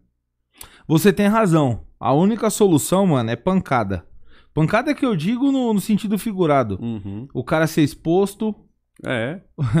o cara. O povo ir pra rua gritar. Mas o povo, mas o povo brasileiro não pode fazer isso, ô negão. Para pra, pra, pra refletir. Você acha que um povo que trabalha, que sai de casa, percorre duas horas pra ir, duas horas pra voltar, tem uma jornada de 44 horas semanais. Mas hoje ele tem isso aqui, ó. Dá uma dica então pro povo, meu irmão. Hoje ele tem isso aqui, ó. Dá uma dica então. Hoje, hoje, hoje ele tem o poder de se revoltar, tá ligado? Usando isso aqui, ó. Hoje ele pode fazer. Hoje um cara sozinho, na volta do busão, duas horas pra ele chegar em casa, tá ligado? Do Parque Dom Pedro, a cidade Tiradentes onde eu moro, duas horas. Hoje ele tem o poder de estar aqui com maior galera, ó. Tá ligado? Compartilhando, conversando. Foi o tempo, mano, em que você pegava o busão e capotava e, e o cobrador é que te acordava quando chegava no terminal. Esse tempo já acabou. Cê- Hoje não tem desculpa. Hoje a- a as desculpas que a gente tinha acabaram. Porque antigamente, quando você não tinha internet, você só podia conversar com o pessoal no final de semana no bar. Aí você falava assim, pô, não vou participar daquela reunião lá, mano. Você é louco, tô cansado, velho. Pô, reunião pra querer falar de política, tô só o pó, mano. Deixa eu, deixa eu dormir, deixa eu assistir minha Fórmula 1 e dormir. Hoje não tem mais isso. Hoje não tem conversa, mano. Hoje, hoje você não tem desculpa. Hoje tá aqui, ó. Eu tô indo trabalhar, eu tô aqui ligado. Twitter, Instagram, Facebook, WhatsApp. Eu tô voltando do trampo, a mesma coisa. Eu tô conversando, eu tô compartilhando. Eu tô falando, ó, mano, se liga nesse vídeo aqui, ó. Se liga no que essa menina aqui, essa tal de Bárbara aqui falou. Se liga no que esse tal de Kim Paim falou. Se liga no que o Negão falou. Se liga no que. Uma coisa que eu sempre falo lá no canal Eu Sou Seu Pai. Não pega o que eu falo e usa como norte. Porque é que lá é diferente. Lá, lá eu tô falando com, com gente jovem. E gente jovem, eu olho como se eu estivesse olhando pros meus filhos. Principalmente quando eu trombo na rua. Aí me fode mesmo, que aí eu sou obrigado a tratar igual. Tá ligado? Eu falo assim, mano, não pega o que eu falo e usa como norte. Pega o que eu falo, pega um cara que fala exatamente o contrário do que eu falo, tá ligado? E aí tu bola o seu pensamento. Não é o que ele falou é a verdade absoluta, nem o que o negão falou é a verdade A absoluta. convicção tem que ser própria. Por mais que eu diga de um jeito que você bote mó fé, tá ligado? Não bote 100% de fé. Cria seu, cria, engole aquelas duas, comeu arroz, um lado falou arroz, outro falou feijão. Cria os dois, aí você digere aquilo. Tá ligado? Isso, pra, isso como diz alguns camaradas meus que mexem com, com, com marketing e tal, eles falam que isso é suicídio. Tá ligado? Porque no momento em que eu faço isso, eu deixo o cara pensar e talvez esse cara não volte. Sim, porque ele, é, você, tá, você tá indicando ele no seu concorrente. Exato. Ah, irmão, mas uh, você tá certo. Mas é que nem eu te falei, mano, porque eu, Ah. sei, eu sei o que é um moleque chegar, um moleque de 20 anos, chegar em mim e falar assim, carai, negão, mano, por tua causa eu tava indo, mano, sentido o caminho errado. Voltei por tua causa. Eu sei o que é o maluco que nem o outro mano aqui que me mandou as fotos da formatura da polícia dele, chorando, abraçado com o pai, falando assim, carai, negão, ó, Você foi um dos caras que, que me deu uma moral, mano, pra eu, poder ter, pra eu poder entrar pra polícia. Eu nem sou polícia, hein? Isso é por causa dos meus vídeos sobre polícia. Eu nem sou polícia. E o que não falta é moleque que diz pra mim, olha um ali, ó. Olha um ali, ó. O Gu, né? Tá ligado? Que, que fala assim pra mim, cara, negão, eu tô entrando, eu tô tentando por tua causa. Cara, negão, eu tô passando no. Eu vi os vídeos seu fazendo barra, mano. 42 anos, passa 105. Você tem 105 quilos, tá fazendo barra, caralho. Vou fazer também, vou começar a malhar também por tua causa. E quando você. Tipo assim, na mensagem eu ouço várias, mano. Agora, quando o moleque chega ao vivo, quando chega uma mãe, tá ligado? Quando chega uma mãe e fala isso, aí é outra fita, aí eu sou obrigado a tratar como se fosse meu filho. Então não tem negócio de eu falo, você me escuta e não saia daqui porque eu sou o dono da verdade. Aí não. Eu não posso fazer isso, porque amanhã ou depois esse moleque pode se decepcionar comigo. Meu canal, o cara pede benção pra mim. Guto tá ligado, né, não, Guto? O cara vai fazer pergunta pra mim, ele fala benção pai. Pra mim. Eu tô ensinando os moleques a pedir benção pro pai e pra mãe. Você entendeu? Então, tipo, a minha responsa é maior, mano. E eu, eu não acho que você tá errado, não. É. Você tem que. Isso é honestidade, mano. Exato. Isso é honestidade. É... O foda é o seguinte, você começa. Você começa a percorrer um caminho da fama e do dinheiro, principalmente hoje os youtubers. Uhum. No meio do caminho a maioria se perde, cara. Porque, Porque é mais ou menos parecido com o da política, mano. Ô, direto alguém chega em mim e fala assim: carai, negão, você entrevistou o ministro Weintraub. Eu falo, irmão, Weintraub é um cara comunzão, mano. Troca ideia igual nós, velho. Beleza, ele estudou pra caralho? Estudou. Ele chegou a ser ministro? Chegou. Igual nós. Caralho, negão. O jovem que é mais de esquerda. Cara, negão, você entrevistou o Boulos, mano. Pô, eu pago mal pau pro Boulos, mano. Achei ele um cara da hora. Falei, mano, é um cara comum, velho. É um cara igual eu. Tá ligado? Normal. Boulos mora aqui no Campo Limpo. É, Sabia? mora aqui no Campo Limpo. É isso? Cara igual eu, mano. Aí tem o outro, tem o outro. Mano, não interessa se você tá pegando um cara que é podre de rico. Entrevistei o Luiz, Luiz Felipe de Orleans e Bragança, rico. Entrevistei o, do- a- o dono da Multilaser, o Alexandre, tá ligado? do ranking dos políticos. Milionário. Não ligo, mano. Tô falando com você, tô falando com o mano ali. Pra mim, todo mundo é igual. velho. Igual. Então, tipo assim, mas é um, é um meio que depois, mas eu tenho também, eu tenho eu tenho 42 anos de vida, velho. Então eu já passei por muita coisa. Eu tenho uma esposa, tá ligado? Eu tenho uma esposa onde eu posso trocar ideia com ela, eu posso às vezes fazer essas reflexão de falar pra ela assim, pô, o que, que você acha disso, daquilo, tal, não sei o quê. Então, mas a molecada não tem. Às vezes o cara mais velho não tem, então ele também fica deslumbrado. Caralho, mano, você foi na Jovem Pan, negão! Você foi... Sabe o que eu pensei quando eu fui na Jovem Pan? Falei, caralho, eu consigo fazer isso daí lá do meu depósito. sem, recurso, sem recurso nenhum. Eu entrei, eu ent- foi no, no Pânico, quando eu fui no Pânico, ainda era aquele formato antigo, lembra? Bancadinha e tal. Eu olhei assim, salinha menor que essa nossa aqui, ó. Salinha menor que essa daqui, mesinha redonda. Falei, mano, na moral, eu consigo fazer isso daqui lá no meu depósito. Tá ligado? Não fiquei. Eu, três andares na Paulista e a Jovem Pan. Trombei o Vampeta nesse dia, trombei os outros jornalistas que eu achava da hora. Apertei a mão de todo mundo e falei, da hora. Tá? Mas, tipo. Não sou um cara deslumbrado, mano. Não- não- e- e eu- mas eu entendo o poder, velho. Tem cara que com 20 mil inscritos. Mano, são 20 mil pessoas te seguindo. Às vezes a gente olha isso aqui e pensa que é só número, mas quando eu tava vindo pra cá, o cara me reconheceu no, no, no, trem- no, no, no metrô, pediu pra tirar foto comigo. O cara do lado já perguntou quem eu era, porque alguém levantou e pediu pra tirar uma foto comigo. O resto do vagão começa a te olhar, tá ligado? E fica tipo, mano, quem é esse? Não é não, Kaique? Quem é esse cara, tá ligado? Ele aí tava sentado do meu lado, teve que sair. Você entendeu? Então, tipo assim, o cara tem 20 mil inscritos, ele já se acha o pica das galáxias. E não, tem, não tá errado, são 20 mil pessoas, irmão. Te seguindo. 20 mil. Mano, 150 pessoas não cabem aqui. A minha live no Sou Seu Pai tem 150 jovens. Você não consegue botar 150 pessoas aqui. É muita gente. É muita gente conversando, é muita gente interagindo.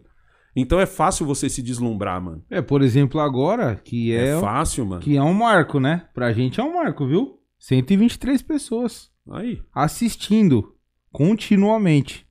É... Isso é bom, mas é, principalmente pros jovens que estão. Uhum. Tem, que- tem que haver o equilíbrio. Tem coca ainda aí? Uhum.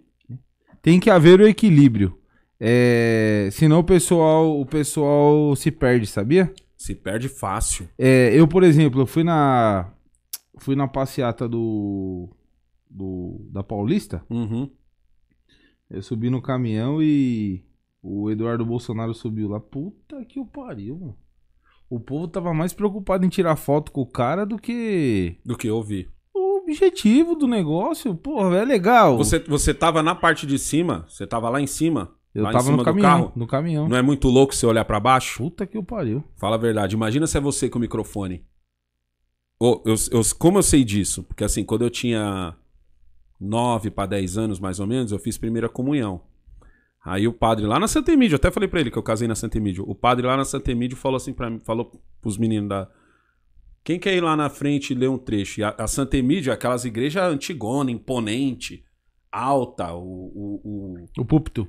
o altar já é alto, o púlpito ainda é mais alto. Eu tava acima do padre, eu era baixinho, eu tava acima do padre. Eu falei, eu vou lá, eu leio. Tá ligado? Porque eu sempre fui mais caro, eu leio. Quando eu, mano, eu tava com uma igreja lotada e eu lendo a Bíblia pra todo mundo. Eu, eu, eu falo isso várias vezes, eu já falei várias vezes no meu canal isso. Falo assim, mano, eu lembro de eu olhar pro padre, pro padre Mário e pensar assim, caraca, por isso que tu gosta disso, né? Porque é uma sensação muito louca, mano. É uma sensação muito louca. Todo mundo tá olhando pra você. O cara que quer que você acerte e os que quer que você erre. Tá ligado? Porque tem, lógico, tem a molecada que quer que você erre, quer que você gagueja tudo, mas tem a galera que quer que você acerta. É muito louco essa sensação. Então é fácil você se deslumbrar, mano. É igual a política. É fácil você se deslumbrar. Imagina do dia pra noite. Você entra e tá todo mundo, ô senhor isso, senhor aquilo, vem cá. Pô, os caras, os ministros tem um cara só pra puxar a cadeira, irmão. Olha esse mimo. Olha esse mimo. Você vai sentar, o cara segura sua toga, afasta a cadeirinha, você pum a, e pá. Puta, mano, eu acho que isso, isso é muito perigoso, negão. É. É perigoso, mano. Eu fico imaginando, mano. Já tive a oportunidade de entrar em algumas mansões. Uhum. Não minhas, óbvio. Visitando. Mano, pra que, que você quer ter o que você não vai usar, velho? É muito doido 20 isso, quartos, 85 banheiros, uma piscina que todo mundo sabe. Que quem tem piscina não usa. Eu tenho um mini ramp e não uso. Porra, Eu, velho. eu construí uma, uma pista de skate e eu lembro que vários camaradas falaram isso pra mim. Fala, cara, negão, você tá ligado que você vai construir e você quase não vai andar. Quem vai andar é seus filhos. Aí eu falei, Não, aí beleza. caralho, eu vou andar todo dia. Não, Não, se seus filhos usarem, beleza, Não, mas beleza, né? o que eu quero dizer é o seguinte: é. É. Luxúria, mano. É. Puta, é, é ruim isso. Você tem que ser simples, cara. A menos que seja algo que você goste muito, por exemplo, você. Ô, mantém um mini ramp. Mano, eu vou, eu vou. Mano, eu vou dropar, vou andar pra caralho. Uhum. Beleza. Quanto que custa? Um milhão, foda-se. É, seu- é um negócio que você gosta. Agora eu vejo que as pessoas, elas. elas o status e o glamour hoje tá acima É. do que de fato ela gosta, do que de fato ela E usa. hoje o glamour tá aqui, ó, tá em números. Ah, eu tenho tantos seguidores. Caraca, negão, você tem 40 mil seguidores no, tu... eu, eu lembro na época que o pessoal falava assim pra mim: Caraca, negão, você tem 30 mil seguidores no Twitter. Sério? Já bateu? Tipo, eu nem contava, porque é uma mídia que eu nem usava tanto.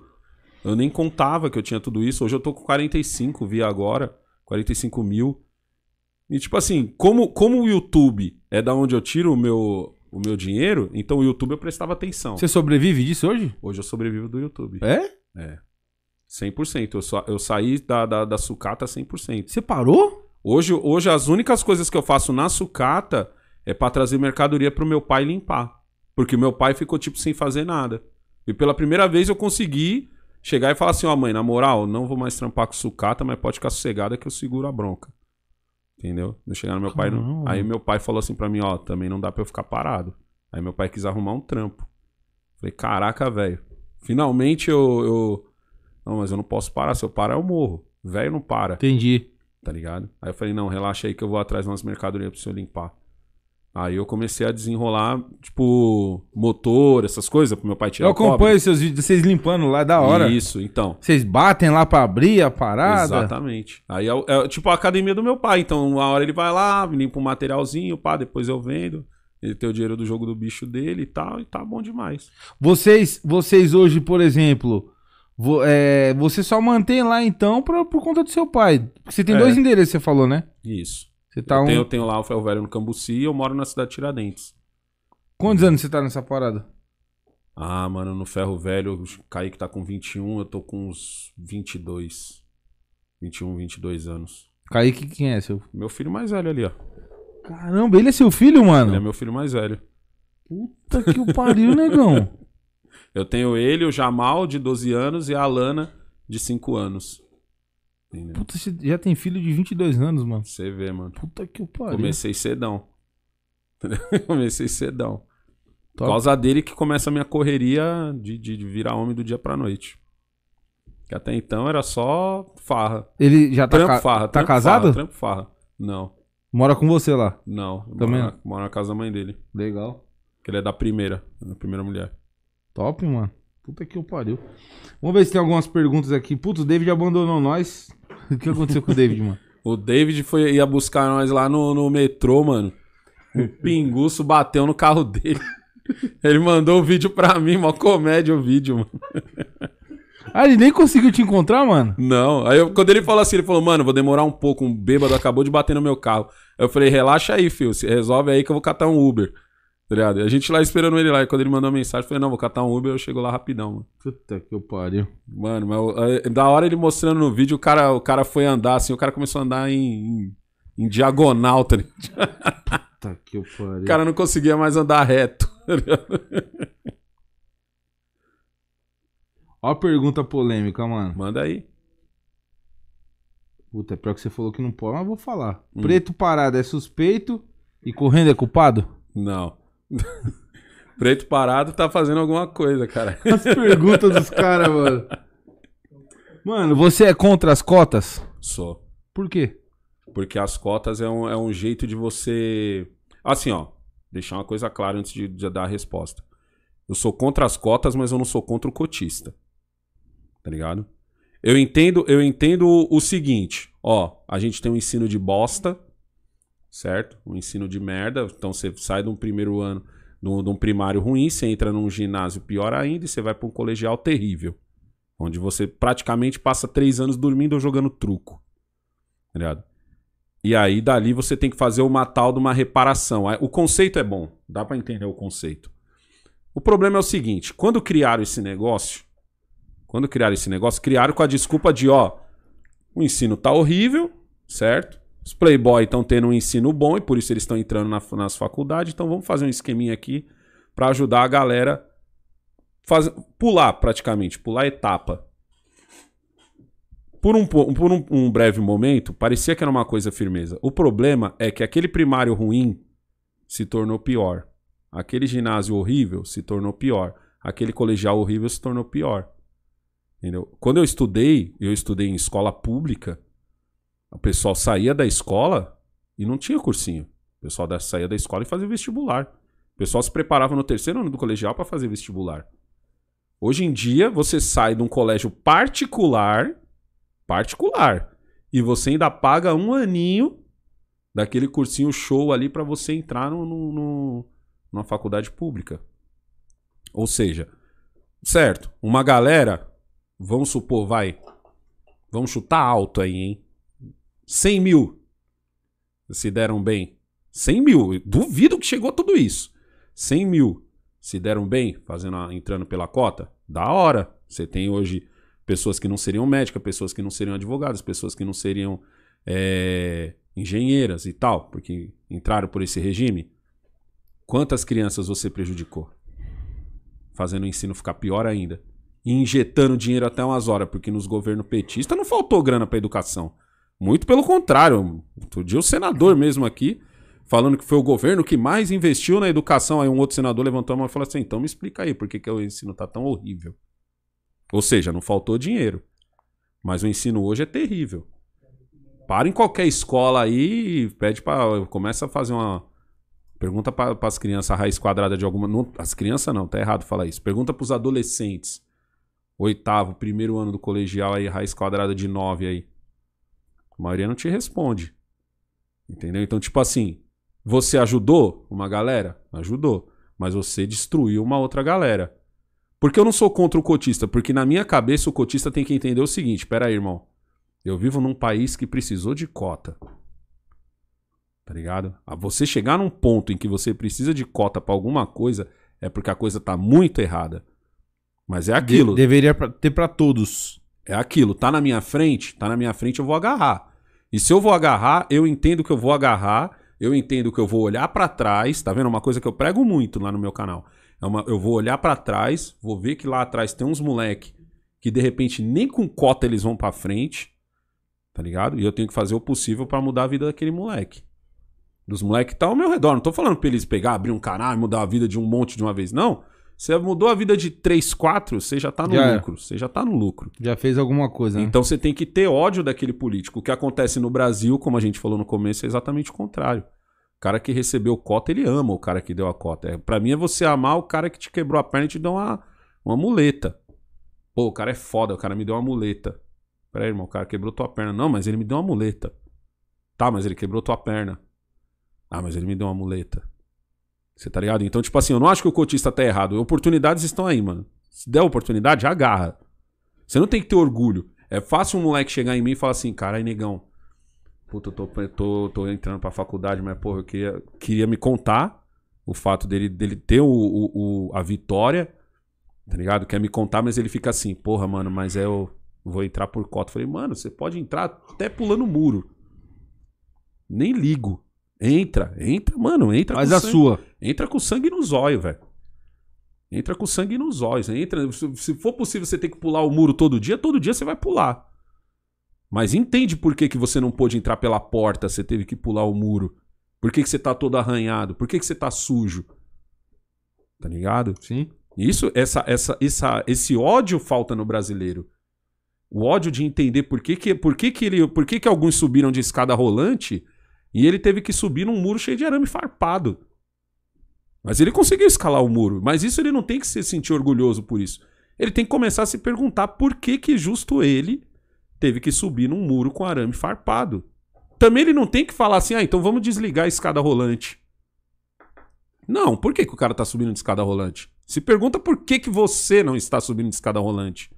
Por que, que não tem dois subindo uma escada rolante? Já que a escada é pra uma galera, não é pra um só. Entendeu? Aqui no Brasil a gente tem essa também. Ah, eu tenho 30 alunos numa sala. Que já é errado, mas tudo bem. Cinco desses alunos não estão indo bem na, na, na, na aula, não estão conseguindo acompanhar a aula. Ao invés de eu projetar uma sala aqui de reforço pros, pros moleques, o que, que eu faço? Eu pego os outros 25 que estão indo bem e falo assim, gente, vamos dar uma freada? Porque cinco aqui não conseguiram. É o pensamento do brasileiro é esse. Cinco não conseguiram, vamos, vamos, vamos frear os 25 pra todo mundo ir junto? Principalmente quando os cinco, os cinco são filhos de alguém que. Isso. Entendeu? Então o certo era o quê? O certo é você pegar aqueles cinco e falar assim, ó, vocês não estão conseguindo acompanhar, não esquenta a cabeça. Nós vamos bolar aqui uma sala de reforço, tá ligado? O pessoal vai embora meio-dia, vocês vão ficar mais uma horinha. Chama o pai e a mãe e explica, ó, seu filho tá ficando uma hora a mais aí porque ele não tá conseguindo acompanhar a geral. Entendeu? Mas no Brasil normalmente não é assim. No, no Brasil você atrasa os 25, certo? E se os 25 reclamar, ligado? Se os 25 reclamar, eles estão sendo preconceituosos com os 5. O certo era o quê? O certo era ajudar os 5. E não frear todo mundo. Eu sou a favor de cota pra rico. Eu até brinco isso direto. tá Ligado? Eu sou a favor de cota pra rico. Imagina como nosso país seria da hora se tivesse cota pra rico. Cota pra rico é o seguinte, ó. Você, o, todas as universidades públicas, você estudou em escola pública, você vai pra universidade pública. Ponto. Cota pra rico é você chegar e dizer assim, ó, o seu veio lá pelo imposto, seu pai, sua mãe, ah, sinto muito, aqui você já tá numa classificação já de rico. Então você vai ter que disputar um vestibular aqui, ó, tem 5% dessas vagas pra vocês, ó. Tá ligado? Esse era o certo. Pode trazer, Gu. Esse era o certo. Ô, é. O pessoal pediu pra perguntar pra você aqui do, do armamento da população civil de bem. O que você acha, mano? O armamento, eu acho que eu ainda mantenho um pouco a minha opinião sobre na rua, ainda acho meio estranho, porque eu acho que tem que mudar as leis.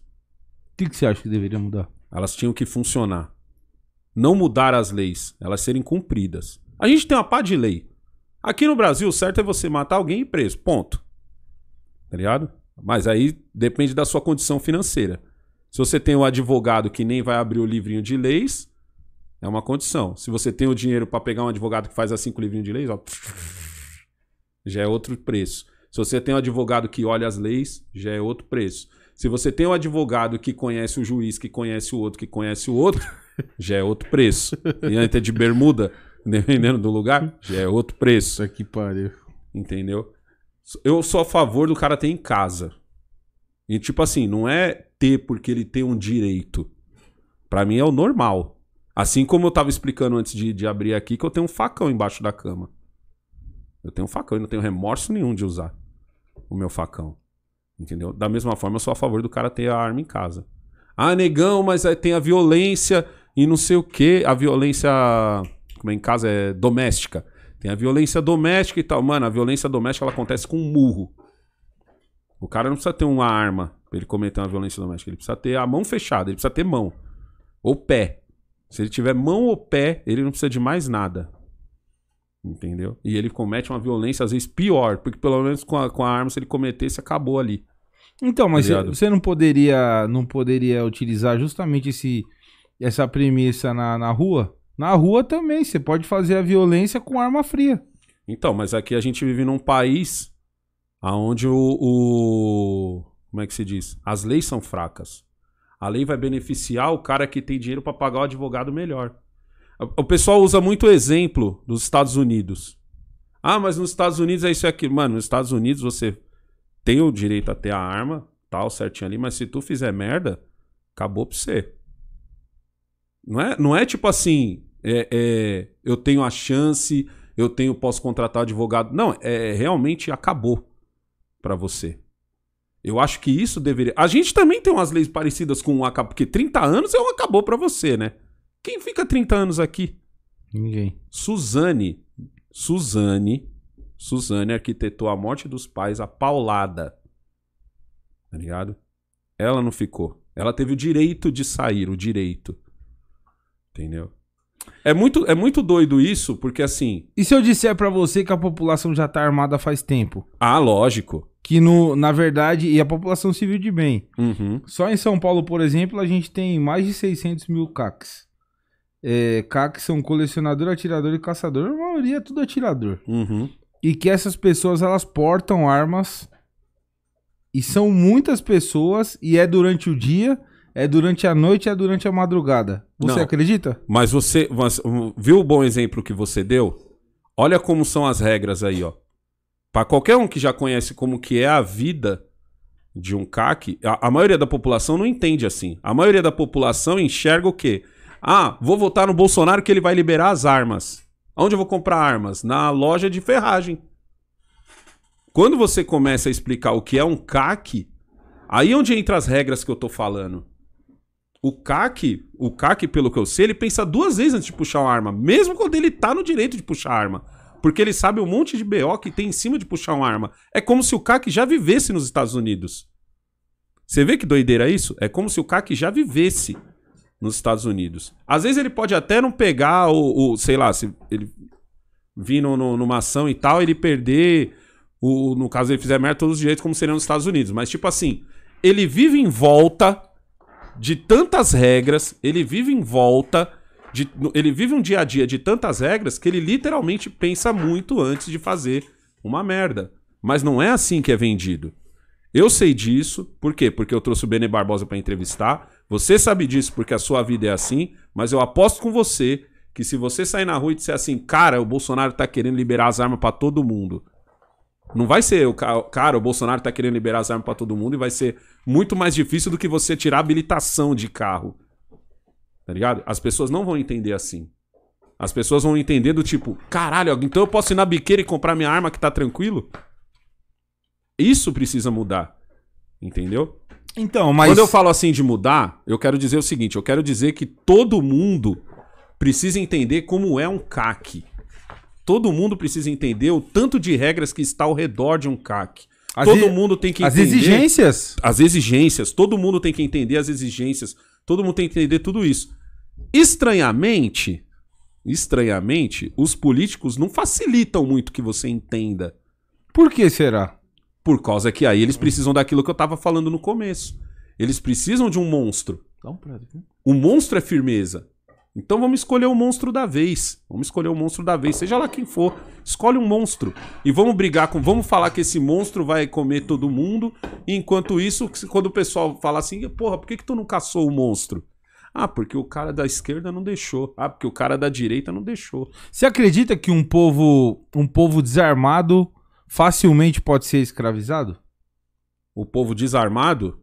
Eu acho que se os caras querem desarmar, eles desarmam, não interessa com o que, que o povo tem, mano. Tá ligado? O pessoal lá no Afeganistão, pra mim, é outro exemplo. Todo mundo lá tem AK-47. Era um negócio que era distribuído. Você já você vê os caras contando como que era a vida lá. A maioria da peso do pessoal tinha arma. Mas no momento em que entra um poder maior. Entendeu? Eu acho que a questão não tá tanto pelo fato de você ser escravizado ou não pelo seu, pelos seus governantes. Não, eu digo por conta da política. É, é, é, muitas eu vezes... acho que você vai tirar o, o, o, o, brilho do político, você vai tirar o poder de, de, de, mostrar o monstro dele. Você tira o poder de mostrar o monstro, ele tem que achar um outro monstro. Ele não quer achar outro monstro. Já tá fácil do jeito que tá. Você falou dos CAC. Ó, hoje, para você ser CAC, você precisa do quê? E o CAC, olha só. O CAC, pelo que eu entendi, ele só é um cara que tem direito de portar arma para ir no, no, no stand de tiro. No, no, stand não, no clube, né? É clube, o stand. No, no Sim, stand de exatamente. tiro. Ele tem o direito de portar a arma para ir do ponto A ao ponto B. Ele não tem direito de usar a arma para ir no mercado. Isso aí. Certo? Então, por exemplo, só isso envolve quantas regras? Só isso. Só isso. Um monte. Se ligou? Então, tipo assim, eu sou a favor do cara ter no momento em que ele entender esse monte de regras.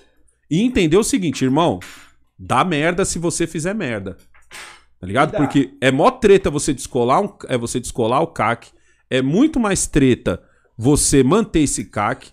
E é muito boi você perder o direito àquilo muito ali. fácil. É muito fácil você perder. Você entende onde tá a doideira da coisa? E isso a gente não tem hoje no Brasil. A gente precisaria de, de uma espécie de. É, é o que eu falei pro Benê, quando eu entrevistei o Benê. Eu falei, mano, tá faltando às vezes até de vocês mesmo desmistificar isso. Tá ligado? É mó boi falar pra bolha. Mó boi, como eu disse para você. É, pessoal acha que, que. Ah, o Bolsonaro vai acabar com as armas. Ah, o Lula vai tirar as armas de todo mundo.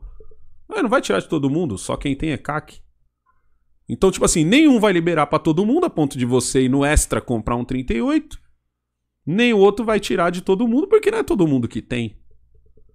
Entendeu? É, para mim, o que importa são as regras. Tem regra, você entende o que acontece se você fizer merda?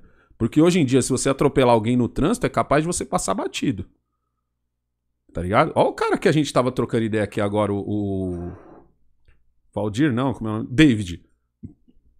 O cara bateu no carro dele, no carro dele bêbado. Que é uma arma maior do que um carro, mano. Um carro! Não é à toa que até outro dia os terroristas estavam usando carro, que não estavam mais tendo acesso à bomba, eles estavam usando carro. Tá ligado? É, a, a, a gente. Meu, meu. Puta, eu luto bastante pra, pra gente desmistificar esse.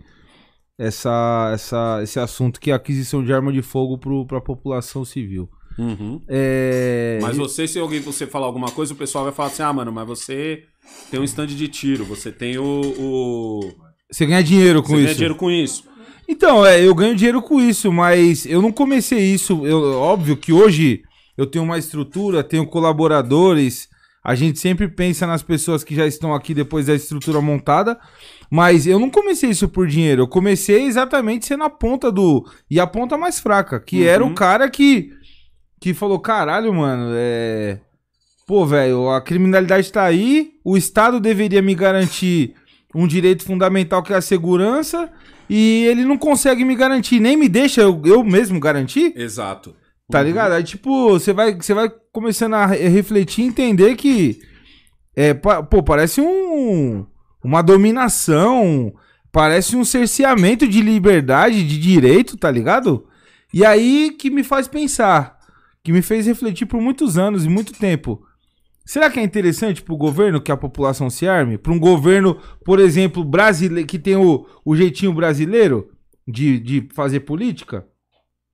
A impressão que me dá é que os políticos não querem que o brasileiro tenha conhecimento, que o conhecimento é uma ferramenta também, é uma arma, viu? Uhum.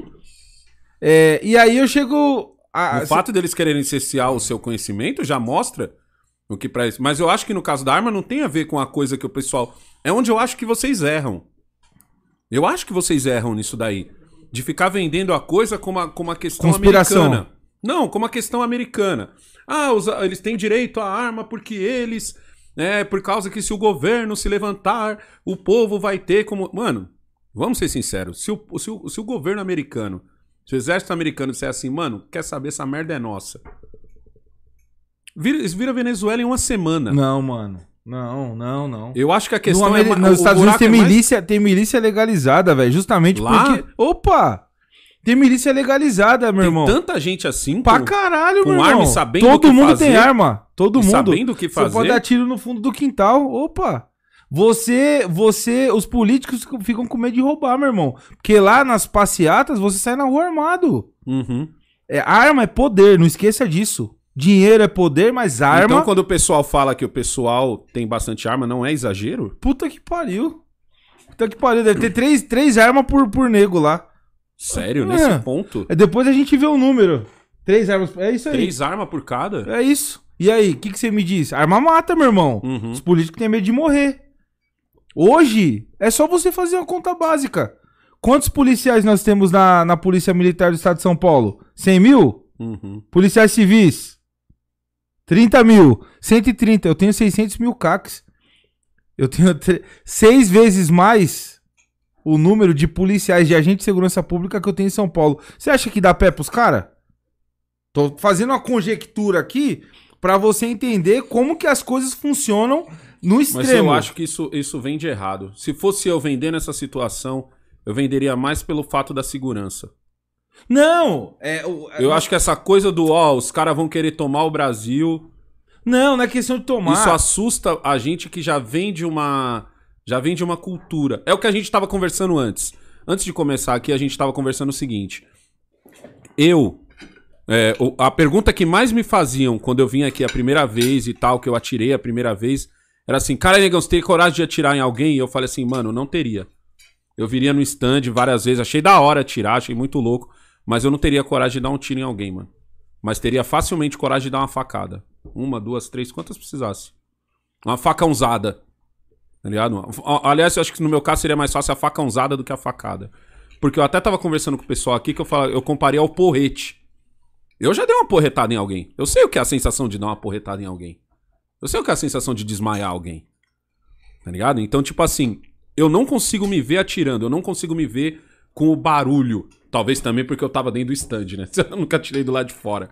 Mas, tipo assim, eu não consigo me ver o barulho, eu não consigo ver aquela potência, eu não consigo ver a faísca, eu não consigo o, o cheiro de pólvora.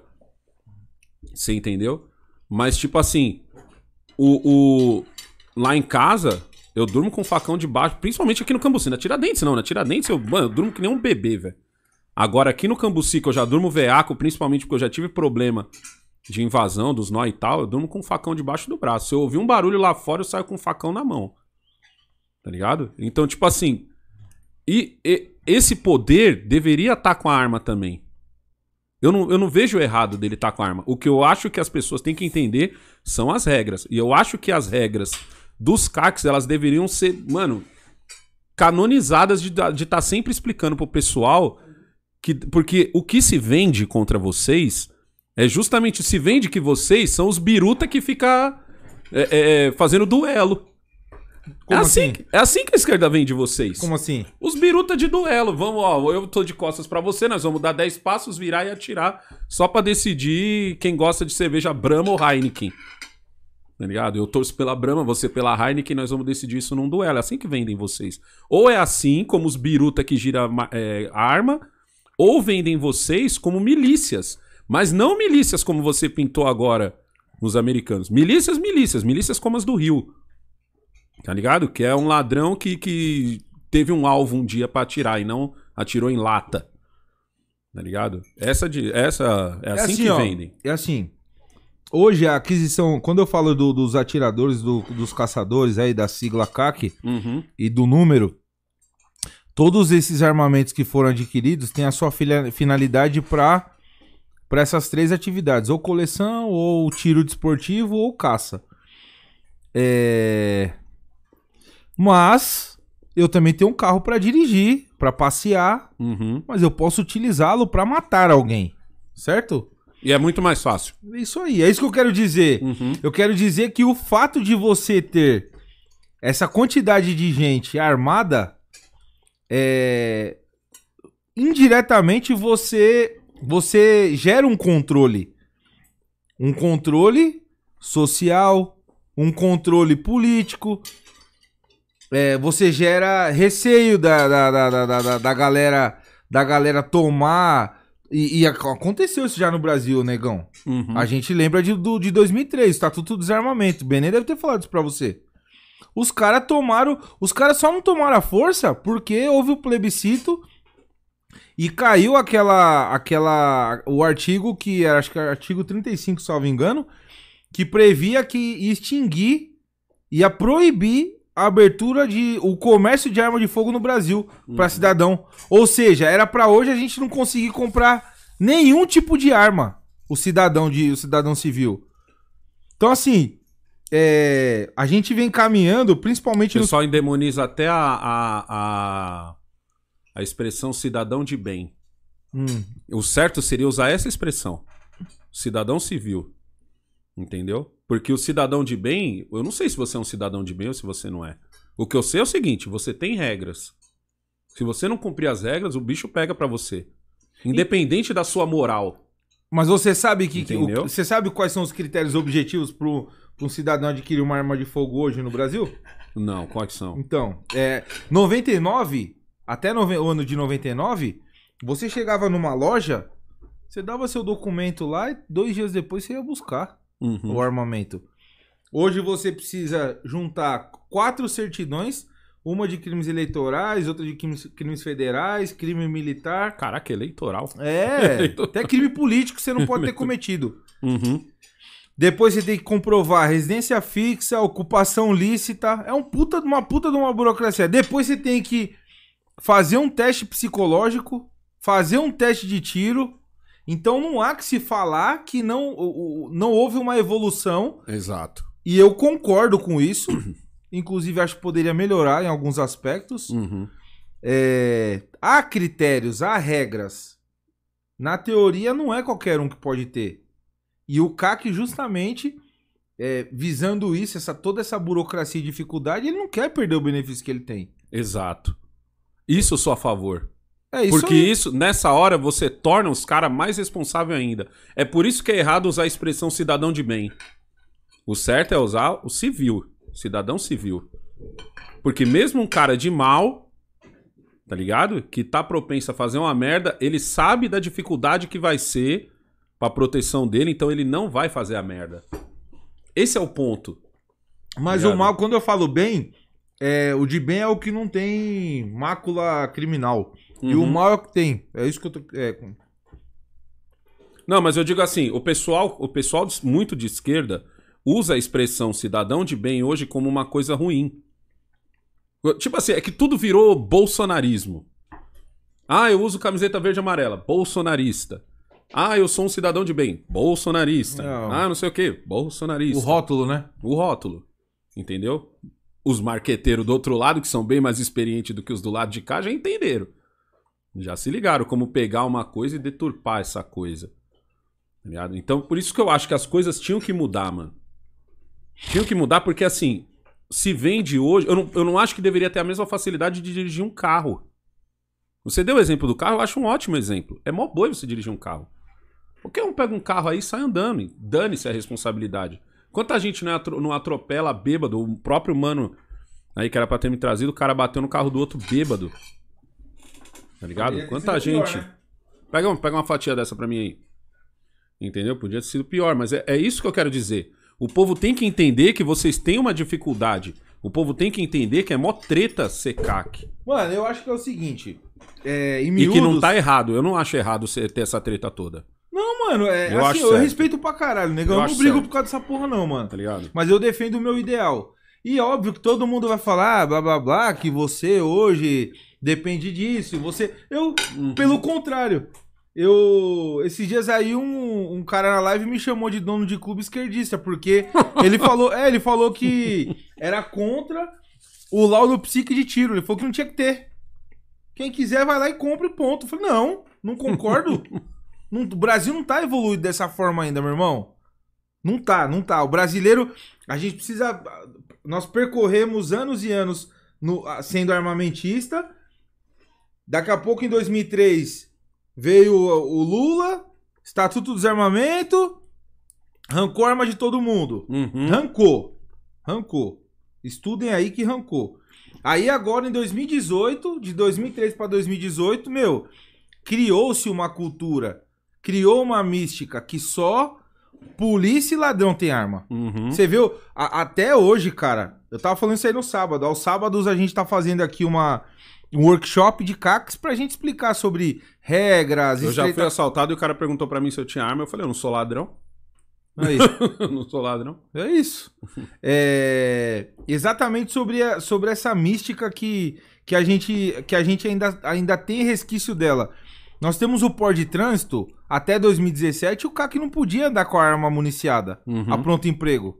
Era proibido. Ou seja, ele saia do clube de tiro, propenso a um assalto. ah, se o cara viesse roubar, ia roubar. Aí em 2017, até hoje, até hoje tem agente de segurança pública que aborda na rua e conduz porque não conhece a portaria. Você tá entendendo? Então, se você tem uma portaria que tem quatro anos, quatro anos depois, ela não tá massificada, imagina uma cultura de 15 anos, 17 anos. Você sabe o que eu sou a favor? A favor, assim, eu sou a favor do seguinte.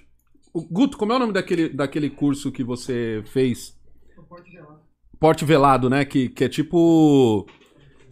É, é- é mais ou menos assim, é que ele, mo- ele postava no, no- nos stories dele e tal. Que é quando você. Literalmente. É como se fosse no, no, no caso do volante. Você tirou carta e tem aquele dia em que você literalmente aprende, você anda na rua e tal. Que é quando você entende que a arma é, uma- é um negócio pra você se defender. Você não- prática. isso, você não cozinha com a arma, você não, não, não- a arma tá ali pra você se defender. E é você literalmente saber se defender. E se defender vai muito além de você chegar num dia no stand, olhar pra um alvo e atirar. Que é o, o negócio que eu tava vendo o Guto fazer de situações, simular situações. Entendeu? Isso pra mim tinha que ser obrigatório. E tipo assim, obrigatório com direito a renovar. Ó, vamos fazer o curso, você tinha que fazer o curso, porque uma coisa é você atirar, Pra mim você atirar na frente do alvo comparando a isso que eu tô falando, pode ser que eu fale uma besteira, se eu falar, você me dá um toque. Eu comparo você chegar em alguém e falar assim, ó, você vai tirar a carta, mas você não precisa pegar um carro, você só vai treinar no GTA, Tá. Tá ligado? Eu acho que o porte velado, ele deveria ser mais obrigatório do que simplesmente você saber atirar num alvo. Aí, aí eu te faço uma Obrigado. pergunta. Agora eu vou arrumar treta. Não tô nem aí. te faço uma pergunta. Hum. Quem você acha que tá mais íntimo do equipamento? Um policial que, na teoria, ele dispara 50 vezes no ano numa reciclagem, Uhum. Ou um CAC que atira 50 disparos por semana? O CAC. Então, é, negão, eu acabei Mas de. o CAC, ele atira, o CAC atira num stand fechado, o CAC atira com segurança, o CAC pode pôr até uma musiquinha. Por isso que eu falo do porte velado, Não, discordo de você. tá ligado? O CAC, o CAC, ele não precisa. é, ele vai utilizar o, o- o- esse disparo, esse treinamento, Hum. Pouquíssimas vezes, porque a finalidade do CAC, da arma do CAC, não é se defender. É isso que a galera não entende. O atirador desportivo, ele só tem essa prerrogativa do, do, da- do, do, do porte de trânsito pra defender o seu próprio acervo. Ele não tem que se defender de assalto, de assalto de objeto, ele não tem que defender outra pessoa, Uhum. ele não tem que ajudar um policial na rua. Mas é Na- assim que na o pessoal teoria. gosta- É, Na teoria. entendeu? Tá, tá entendendo o que eu quero dizer? Uhum. Isso significa que. Isso significa que. Quando você fala que, pô, meu, eu acho que deveria. O CAC ele precisa estar preparado. Ele, ele está preparado. Porque ele Não, não passa... digo que ele tenha que fazer isso toda semana, mas eu acho que um teste, pelo menos uma vez por ano, ele tinha que fazer. Mas ele faz. Ele faz o teste é, de 20 disparos no papel. Uhum. E volto a dizer pra você: o tiro é desportivo. Hum, Você sabia que o- a primeira medalha olímpica do Brasil conquistada, acho que em 1950, foi do com tiro desportivo? não. A primeira medalha de ouro olímpica foi no esporte tiro desportivo. Só que a gente não não é reconhecido, meu irmão. Não é um esporte bem-vindo na sociedade brasileira. É, porque a maquiagem foi bem feita. É, foi bem feita. A gente teve dois anos de ver o quanto uma maquiagem pode ser bem feita. É isso. Nos últimos dois anos foi isso. Aí eu, eu te pergunto, pô, não é possível, meu irmão, que você, a gente, a gente possa chegar nessa conclusão. Ah, não tô, galera, eu não tô falando que o policial não está bem preparado. É, no, na lida, no feeling policial, Uhum. no tirocínio policial. Um CAC, de fato, ele não vai bater o olho num cidadão e falar é bandido ou não é. Porque Uhum. o policial ele tem técnica, ele estuda pra isso, ele vive isso de forma prática, empírica. Mas o CAC, no manejo da arma, e você pode fazer essa pergunta pra algum policial que você conhecer que seja honesto, que não seja vaidoso. Você pergunta, é uma questão de lógica, meu irmão. Se um policial. E eu não. E, ó, vou, e deixando claro aqui, galera. O policial não faz isso muitas vezes por falta de recurso, porque o tiro é caro no Brasil. É caro. Eu falei isso outro dia. Porque tem, Mas um, é- tem, um, tem um clube do outro lado da avenida. Eu falei, caraca, mas é tudo isso? É caro. É caro. Não é uma prática barata. Mas eu digo pra você. É. Eu, eu, eu, eu- a gente encontra muito policial que você vai, você vai fazer a limpeza na arma dele, a arma tá deplorável, meu irmão. Uhum. O cara não tem coragem de limpar o próprio equipamento. Sendo que aquele equipamento é o que vai garantir a- o que ele tem, o bem maior que ele tem que é a vida.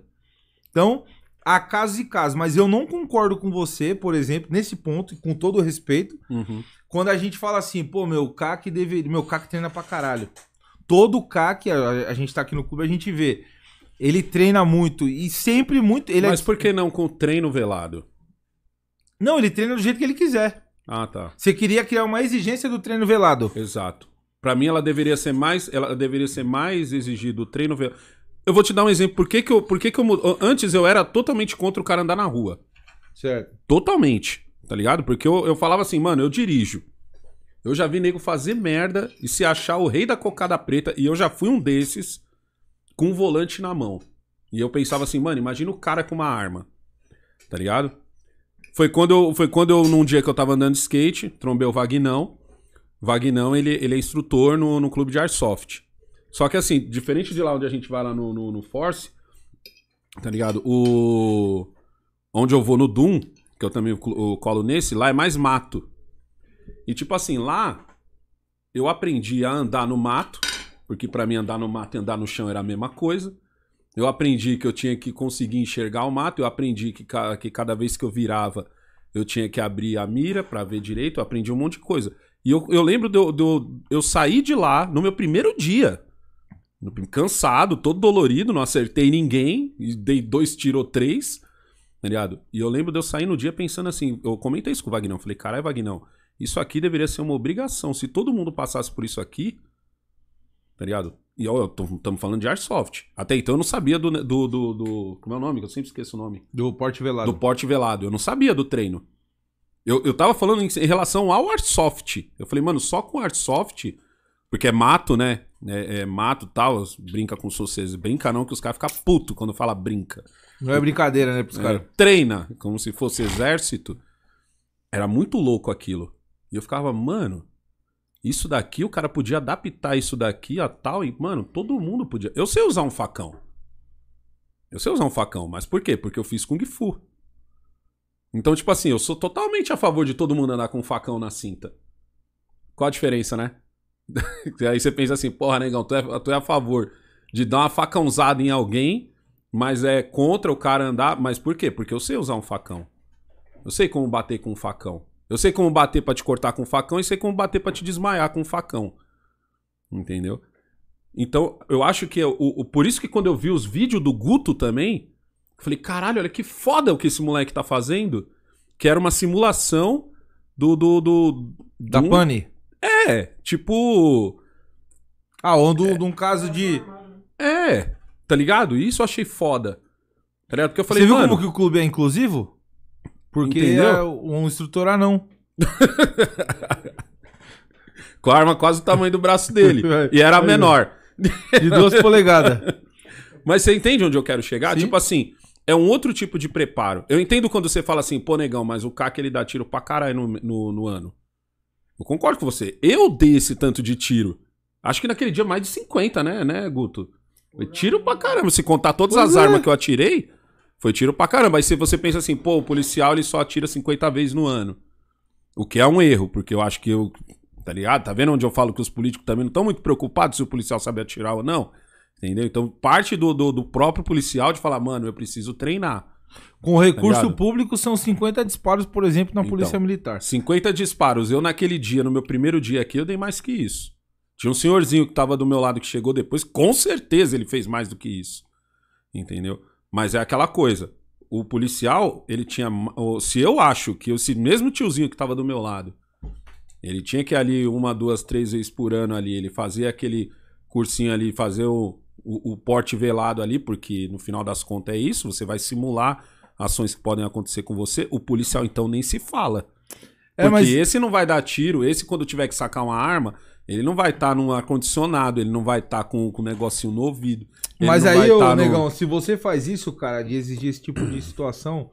Você acha que diminui o interesse? Claro, até por uma questão de, de preço, de, de, é, você torna É, que tu, mais que, ainda de, a, a- é, que é caro. o, o- a prática longe da popularidade. Você não, não tem como, cara. Ah, Já é O caro. cara que vê aquilo ali que o Guto fez, mano. Tipo assim, Aquilo ó, foi o que me deu mais vontade de vir aqui, foi ver os vídeos do Guto. você lembra quando, quando exigiram o Guto. simulador?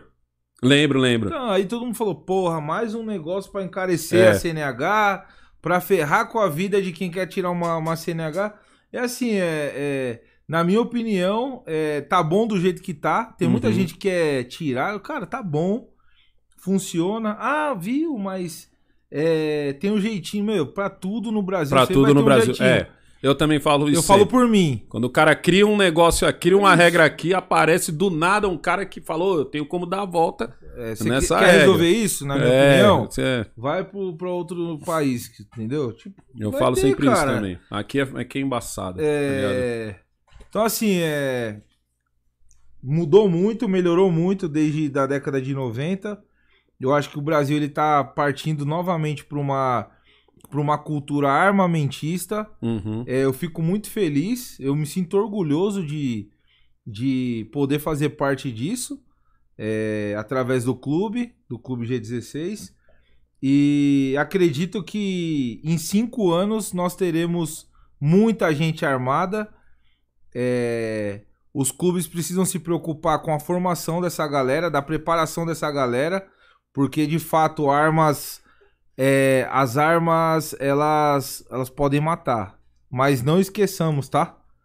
Armas não matam pessoas, Uhum. pessoas matam pessoas. Pessoas matam pessoas. O arma não tem vontade própria não, meu irmão. Se você não apertar o gatilho, ela não atira. É igual o facão. Exatamente. O facão, o facão na minha perua, ele tá lá pra eu, quando eu tiver que amarrar um bag algum dia, eu poder cortar a cordinha do bag.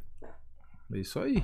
Tá ligado? Parte de mim, se eu vou cortar a cordinha do bag, eu vou cortar o braço de alguém. É isso aí. Entendeu? É, isso- é mas isso, isso é firmeza, porque a gente tem mania de achar que, que, que armas matam. Armas não é igual essa faca aqui, ó. A faca tá quietinha aqui, ó. Olha, ela serve pra quê? Pra cortar a pizza. Entendeu? Eu, eu, eu, eu parto desse, desse mesmo pensamento que você aí. Eu acho, eu acho que é muito fácil pra gente. eu- é uma coisa que, é, que anda acontecendo muito no mundo, é você tirar a responsabilidade das pessoas. Sim. Ah, foi o caminhão que atropelou. Não foi um, um terrorista, foi o caminhão que atropelou, foi a bomba que explodiu, foi a arma que matou, foi a faca que cortou. Cara, você vê Entendeu? isso na cadeia. Você, tá- você- quem leu o livro lá do Carandiru, você vê o que os objetos que os caras transformavam em armas, fala, puta que pariu. É. Aí fudeu. Acaba com a escova de dente agora porque o cara faz uma faca com a escova de dente. Exato. É, o cara matou esses dias uma pessoa com violão, na violonzada. Nem sei como é que fala essa porra. ah, vai, agora não vai poder. Vamos controlar o violão, porque o... não dá, meu irmão. Tá É entendendo? onde entram as regras. Quando eu fiquei sabendo das regras dos CACs, eu falei, caralho, isso daí é foda. Eu, eu sou a favor, sou a Sim. favor. O cara pensa duas vezes antes de fazer merda. Porque ele sabe o BO que foi ele. Que vai dar se ele fizer alguma coisa errada. É, ele e a treta que foi ele conseguir tá ali. Puta, eu tenho uma arma pra pelo menos ir do, do clube até na minha casa. O, o- o caminho. Nossa, eu conversando com o Guto no dia que eu entrevistei ele, com o Benê, que ele fala assim, mano, não é assim, negão, você fez aqui a arma. Não, é coisa de um ano e pouco. Tá ligado? Pra você conseguir. Então, e pra você perder, é um estalo de dedos. Sim. Você entendeu? Isso, eu sou a favor dessas regras. Eu não sou, não, não tenho tempo ruim contra isso. Minha, minha opinião foi mudando bastante conforme o tempo. Eu só acho o seguinte: as regras têm que ser abertas para todo mundo e a comunicação de vocês tem que melhorar. Vocês não podem, vocês não pode esperar falar só para bolha. E muitas vezes o que acontece com vocês é só falar para bolha. Vou dar um exemplo do airsoft, que é um esporte que eu gosto muito e acabei de entrar. Acabei de entrar. A galera do airsoft é uma galera que, meu Deus, não fala que isso é brincadeira, que senão os caras te matam. Tá ligado? Sabe como eu jogo airsoft? É. Sem colete, sem nada, camiseta regata. Eu só uso, eu só uso a caneleira, tá ligado? Eu só uso a caneleira por causa que eu tenho varizes nas pernas, senão nem a caneleira eu usava.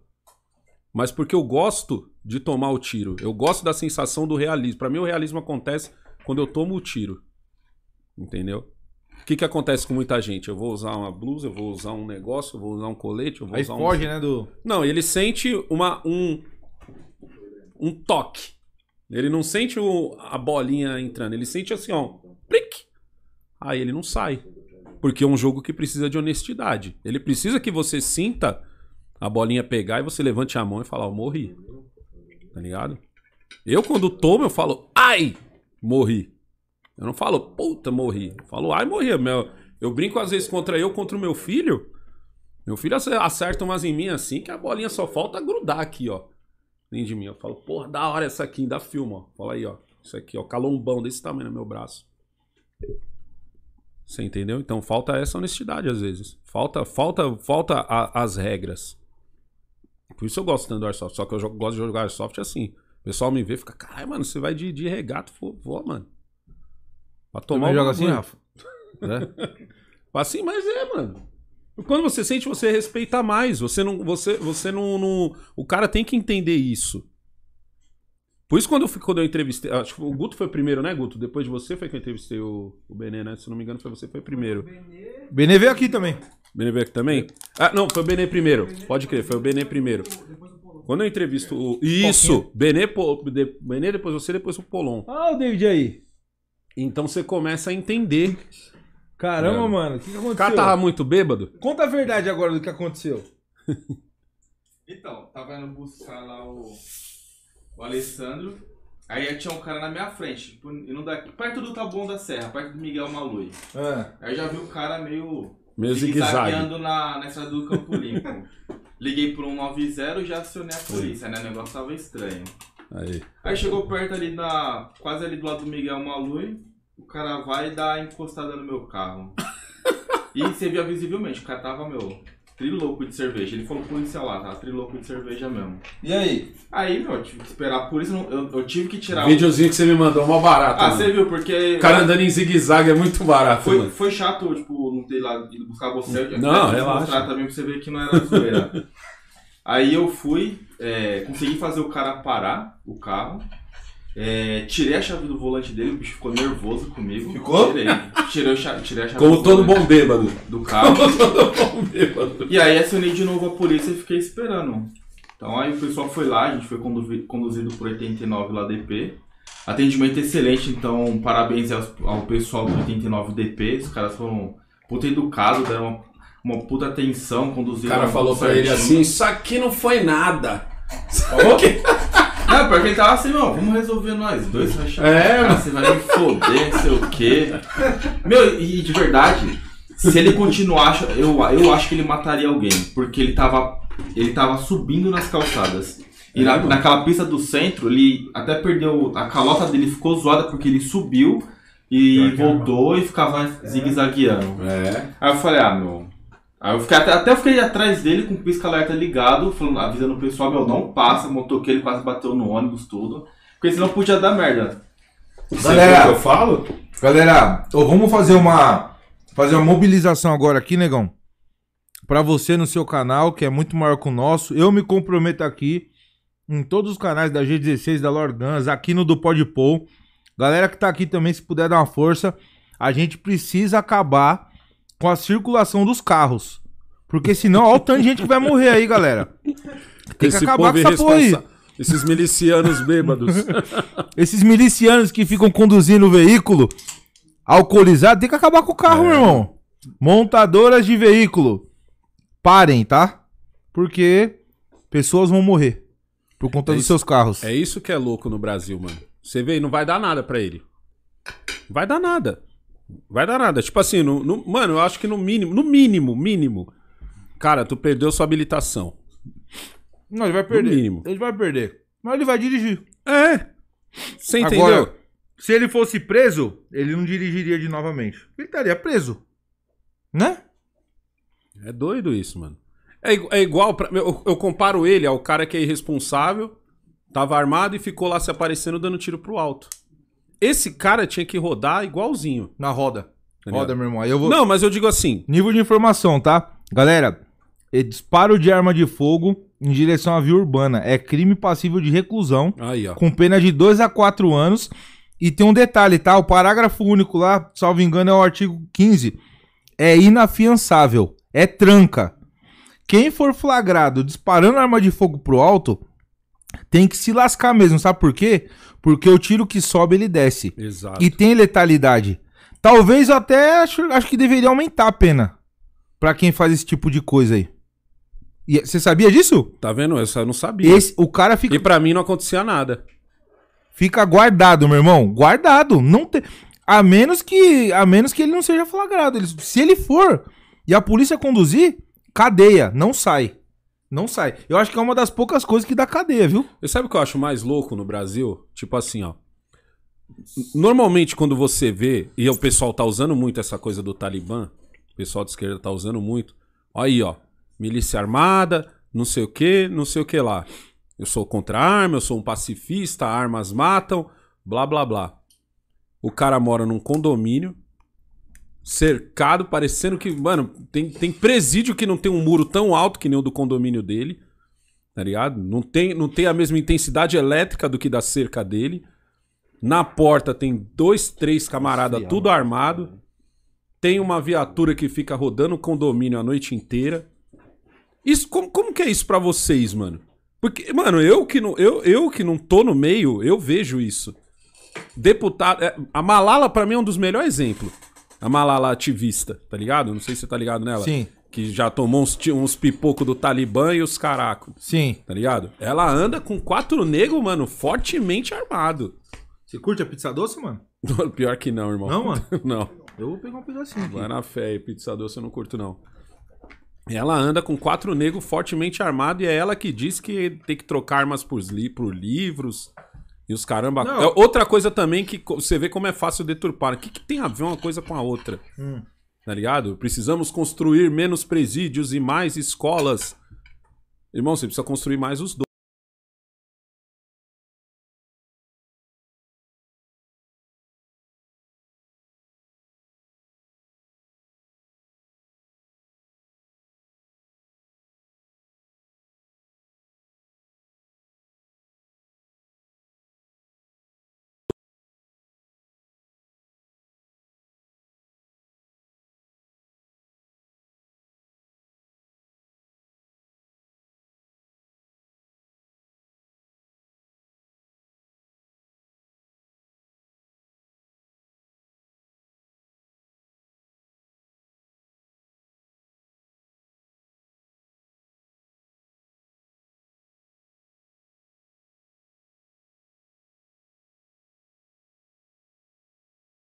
Brasília.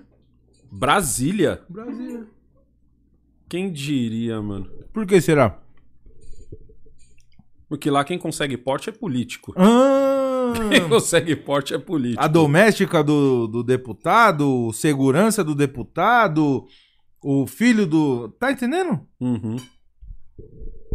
Lá os caras conseguem porte. Doideira da porra, né, mano? Porque Nosso país é foda, mano. Aqui, aqui a hipocrisia, é- é- a palavra devia estar ordem, progresso e hipocrisia, velho. Tá? Que é o que eu vejo direto nesses caras, mano. Ah, porque eu sou contra, é a milícia, não sei o quê, e você vai ver. É igual os caras que falam assim, mano, eu, eu quero o fim da polícia militar. Quando é o militante, tudo bem. Mas quando é o eleito, aí depois você olha e você fala, porra, cara, tu tá andando com três, quatro polícias, quatro polícias, dois num dia, dois no outro. E é você o cara que, que, é, que é contra armamento. e Ah, mas eu sou diferente. É nessa hora que o cara tem a desculpa. Ah, mas eu, o, o- eu combato as milícias, eu combato não sei o que lá. Eu aí você fala assim, fala, mano. Puta louco, puta hipócrita do caramba que é você, mano. Tá? Hipocrisia pura. Pura. Negão, quer mandar um abraço pra alguém?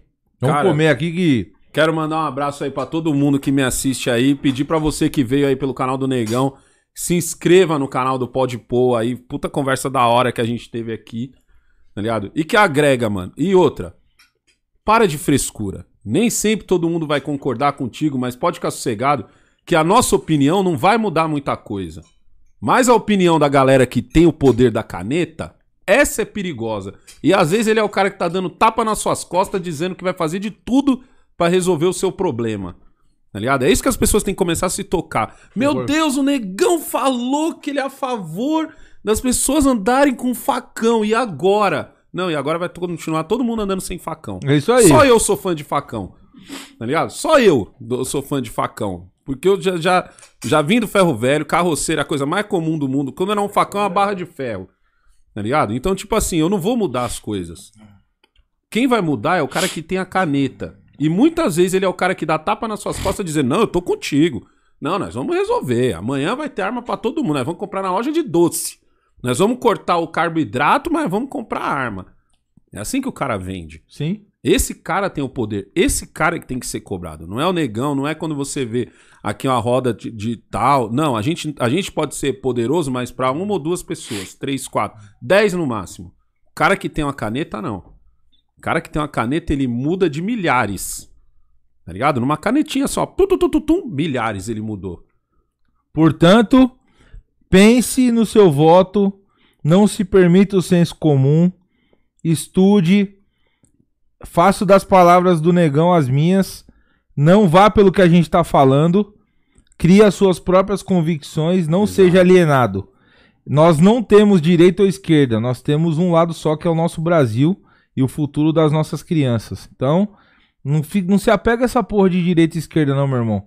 Lute pelo certo. E há, há um uma direção certa, negão, viu? Uhum. Ah, no- no- o caminho é um só, meu irmão. Caminhão só. Honestidade, trabalho, família, Respeito. respeito. Respeito.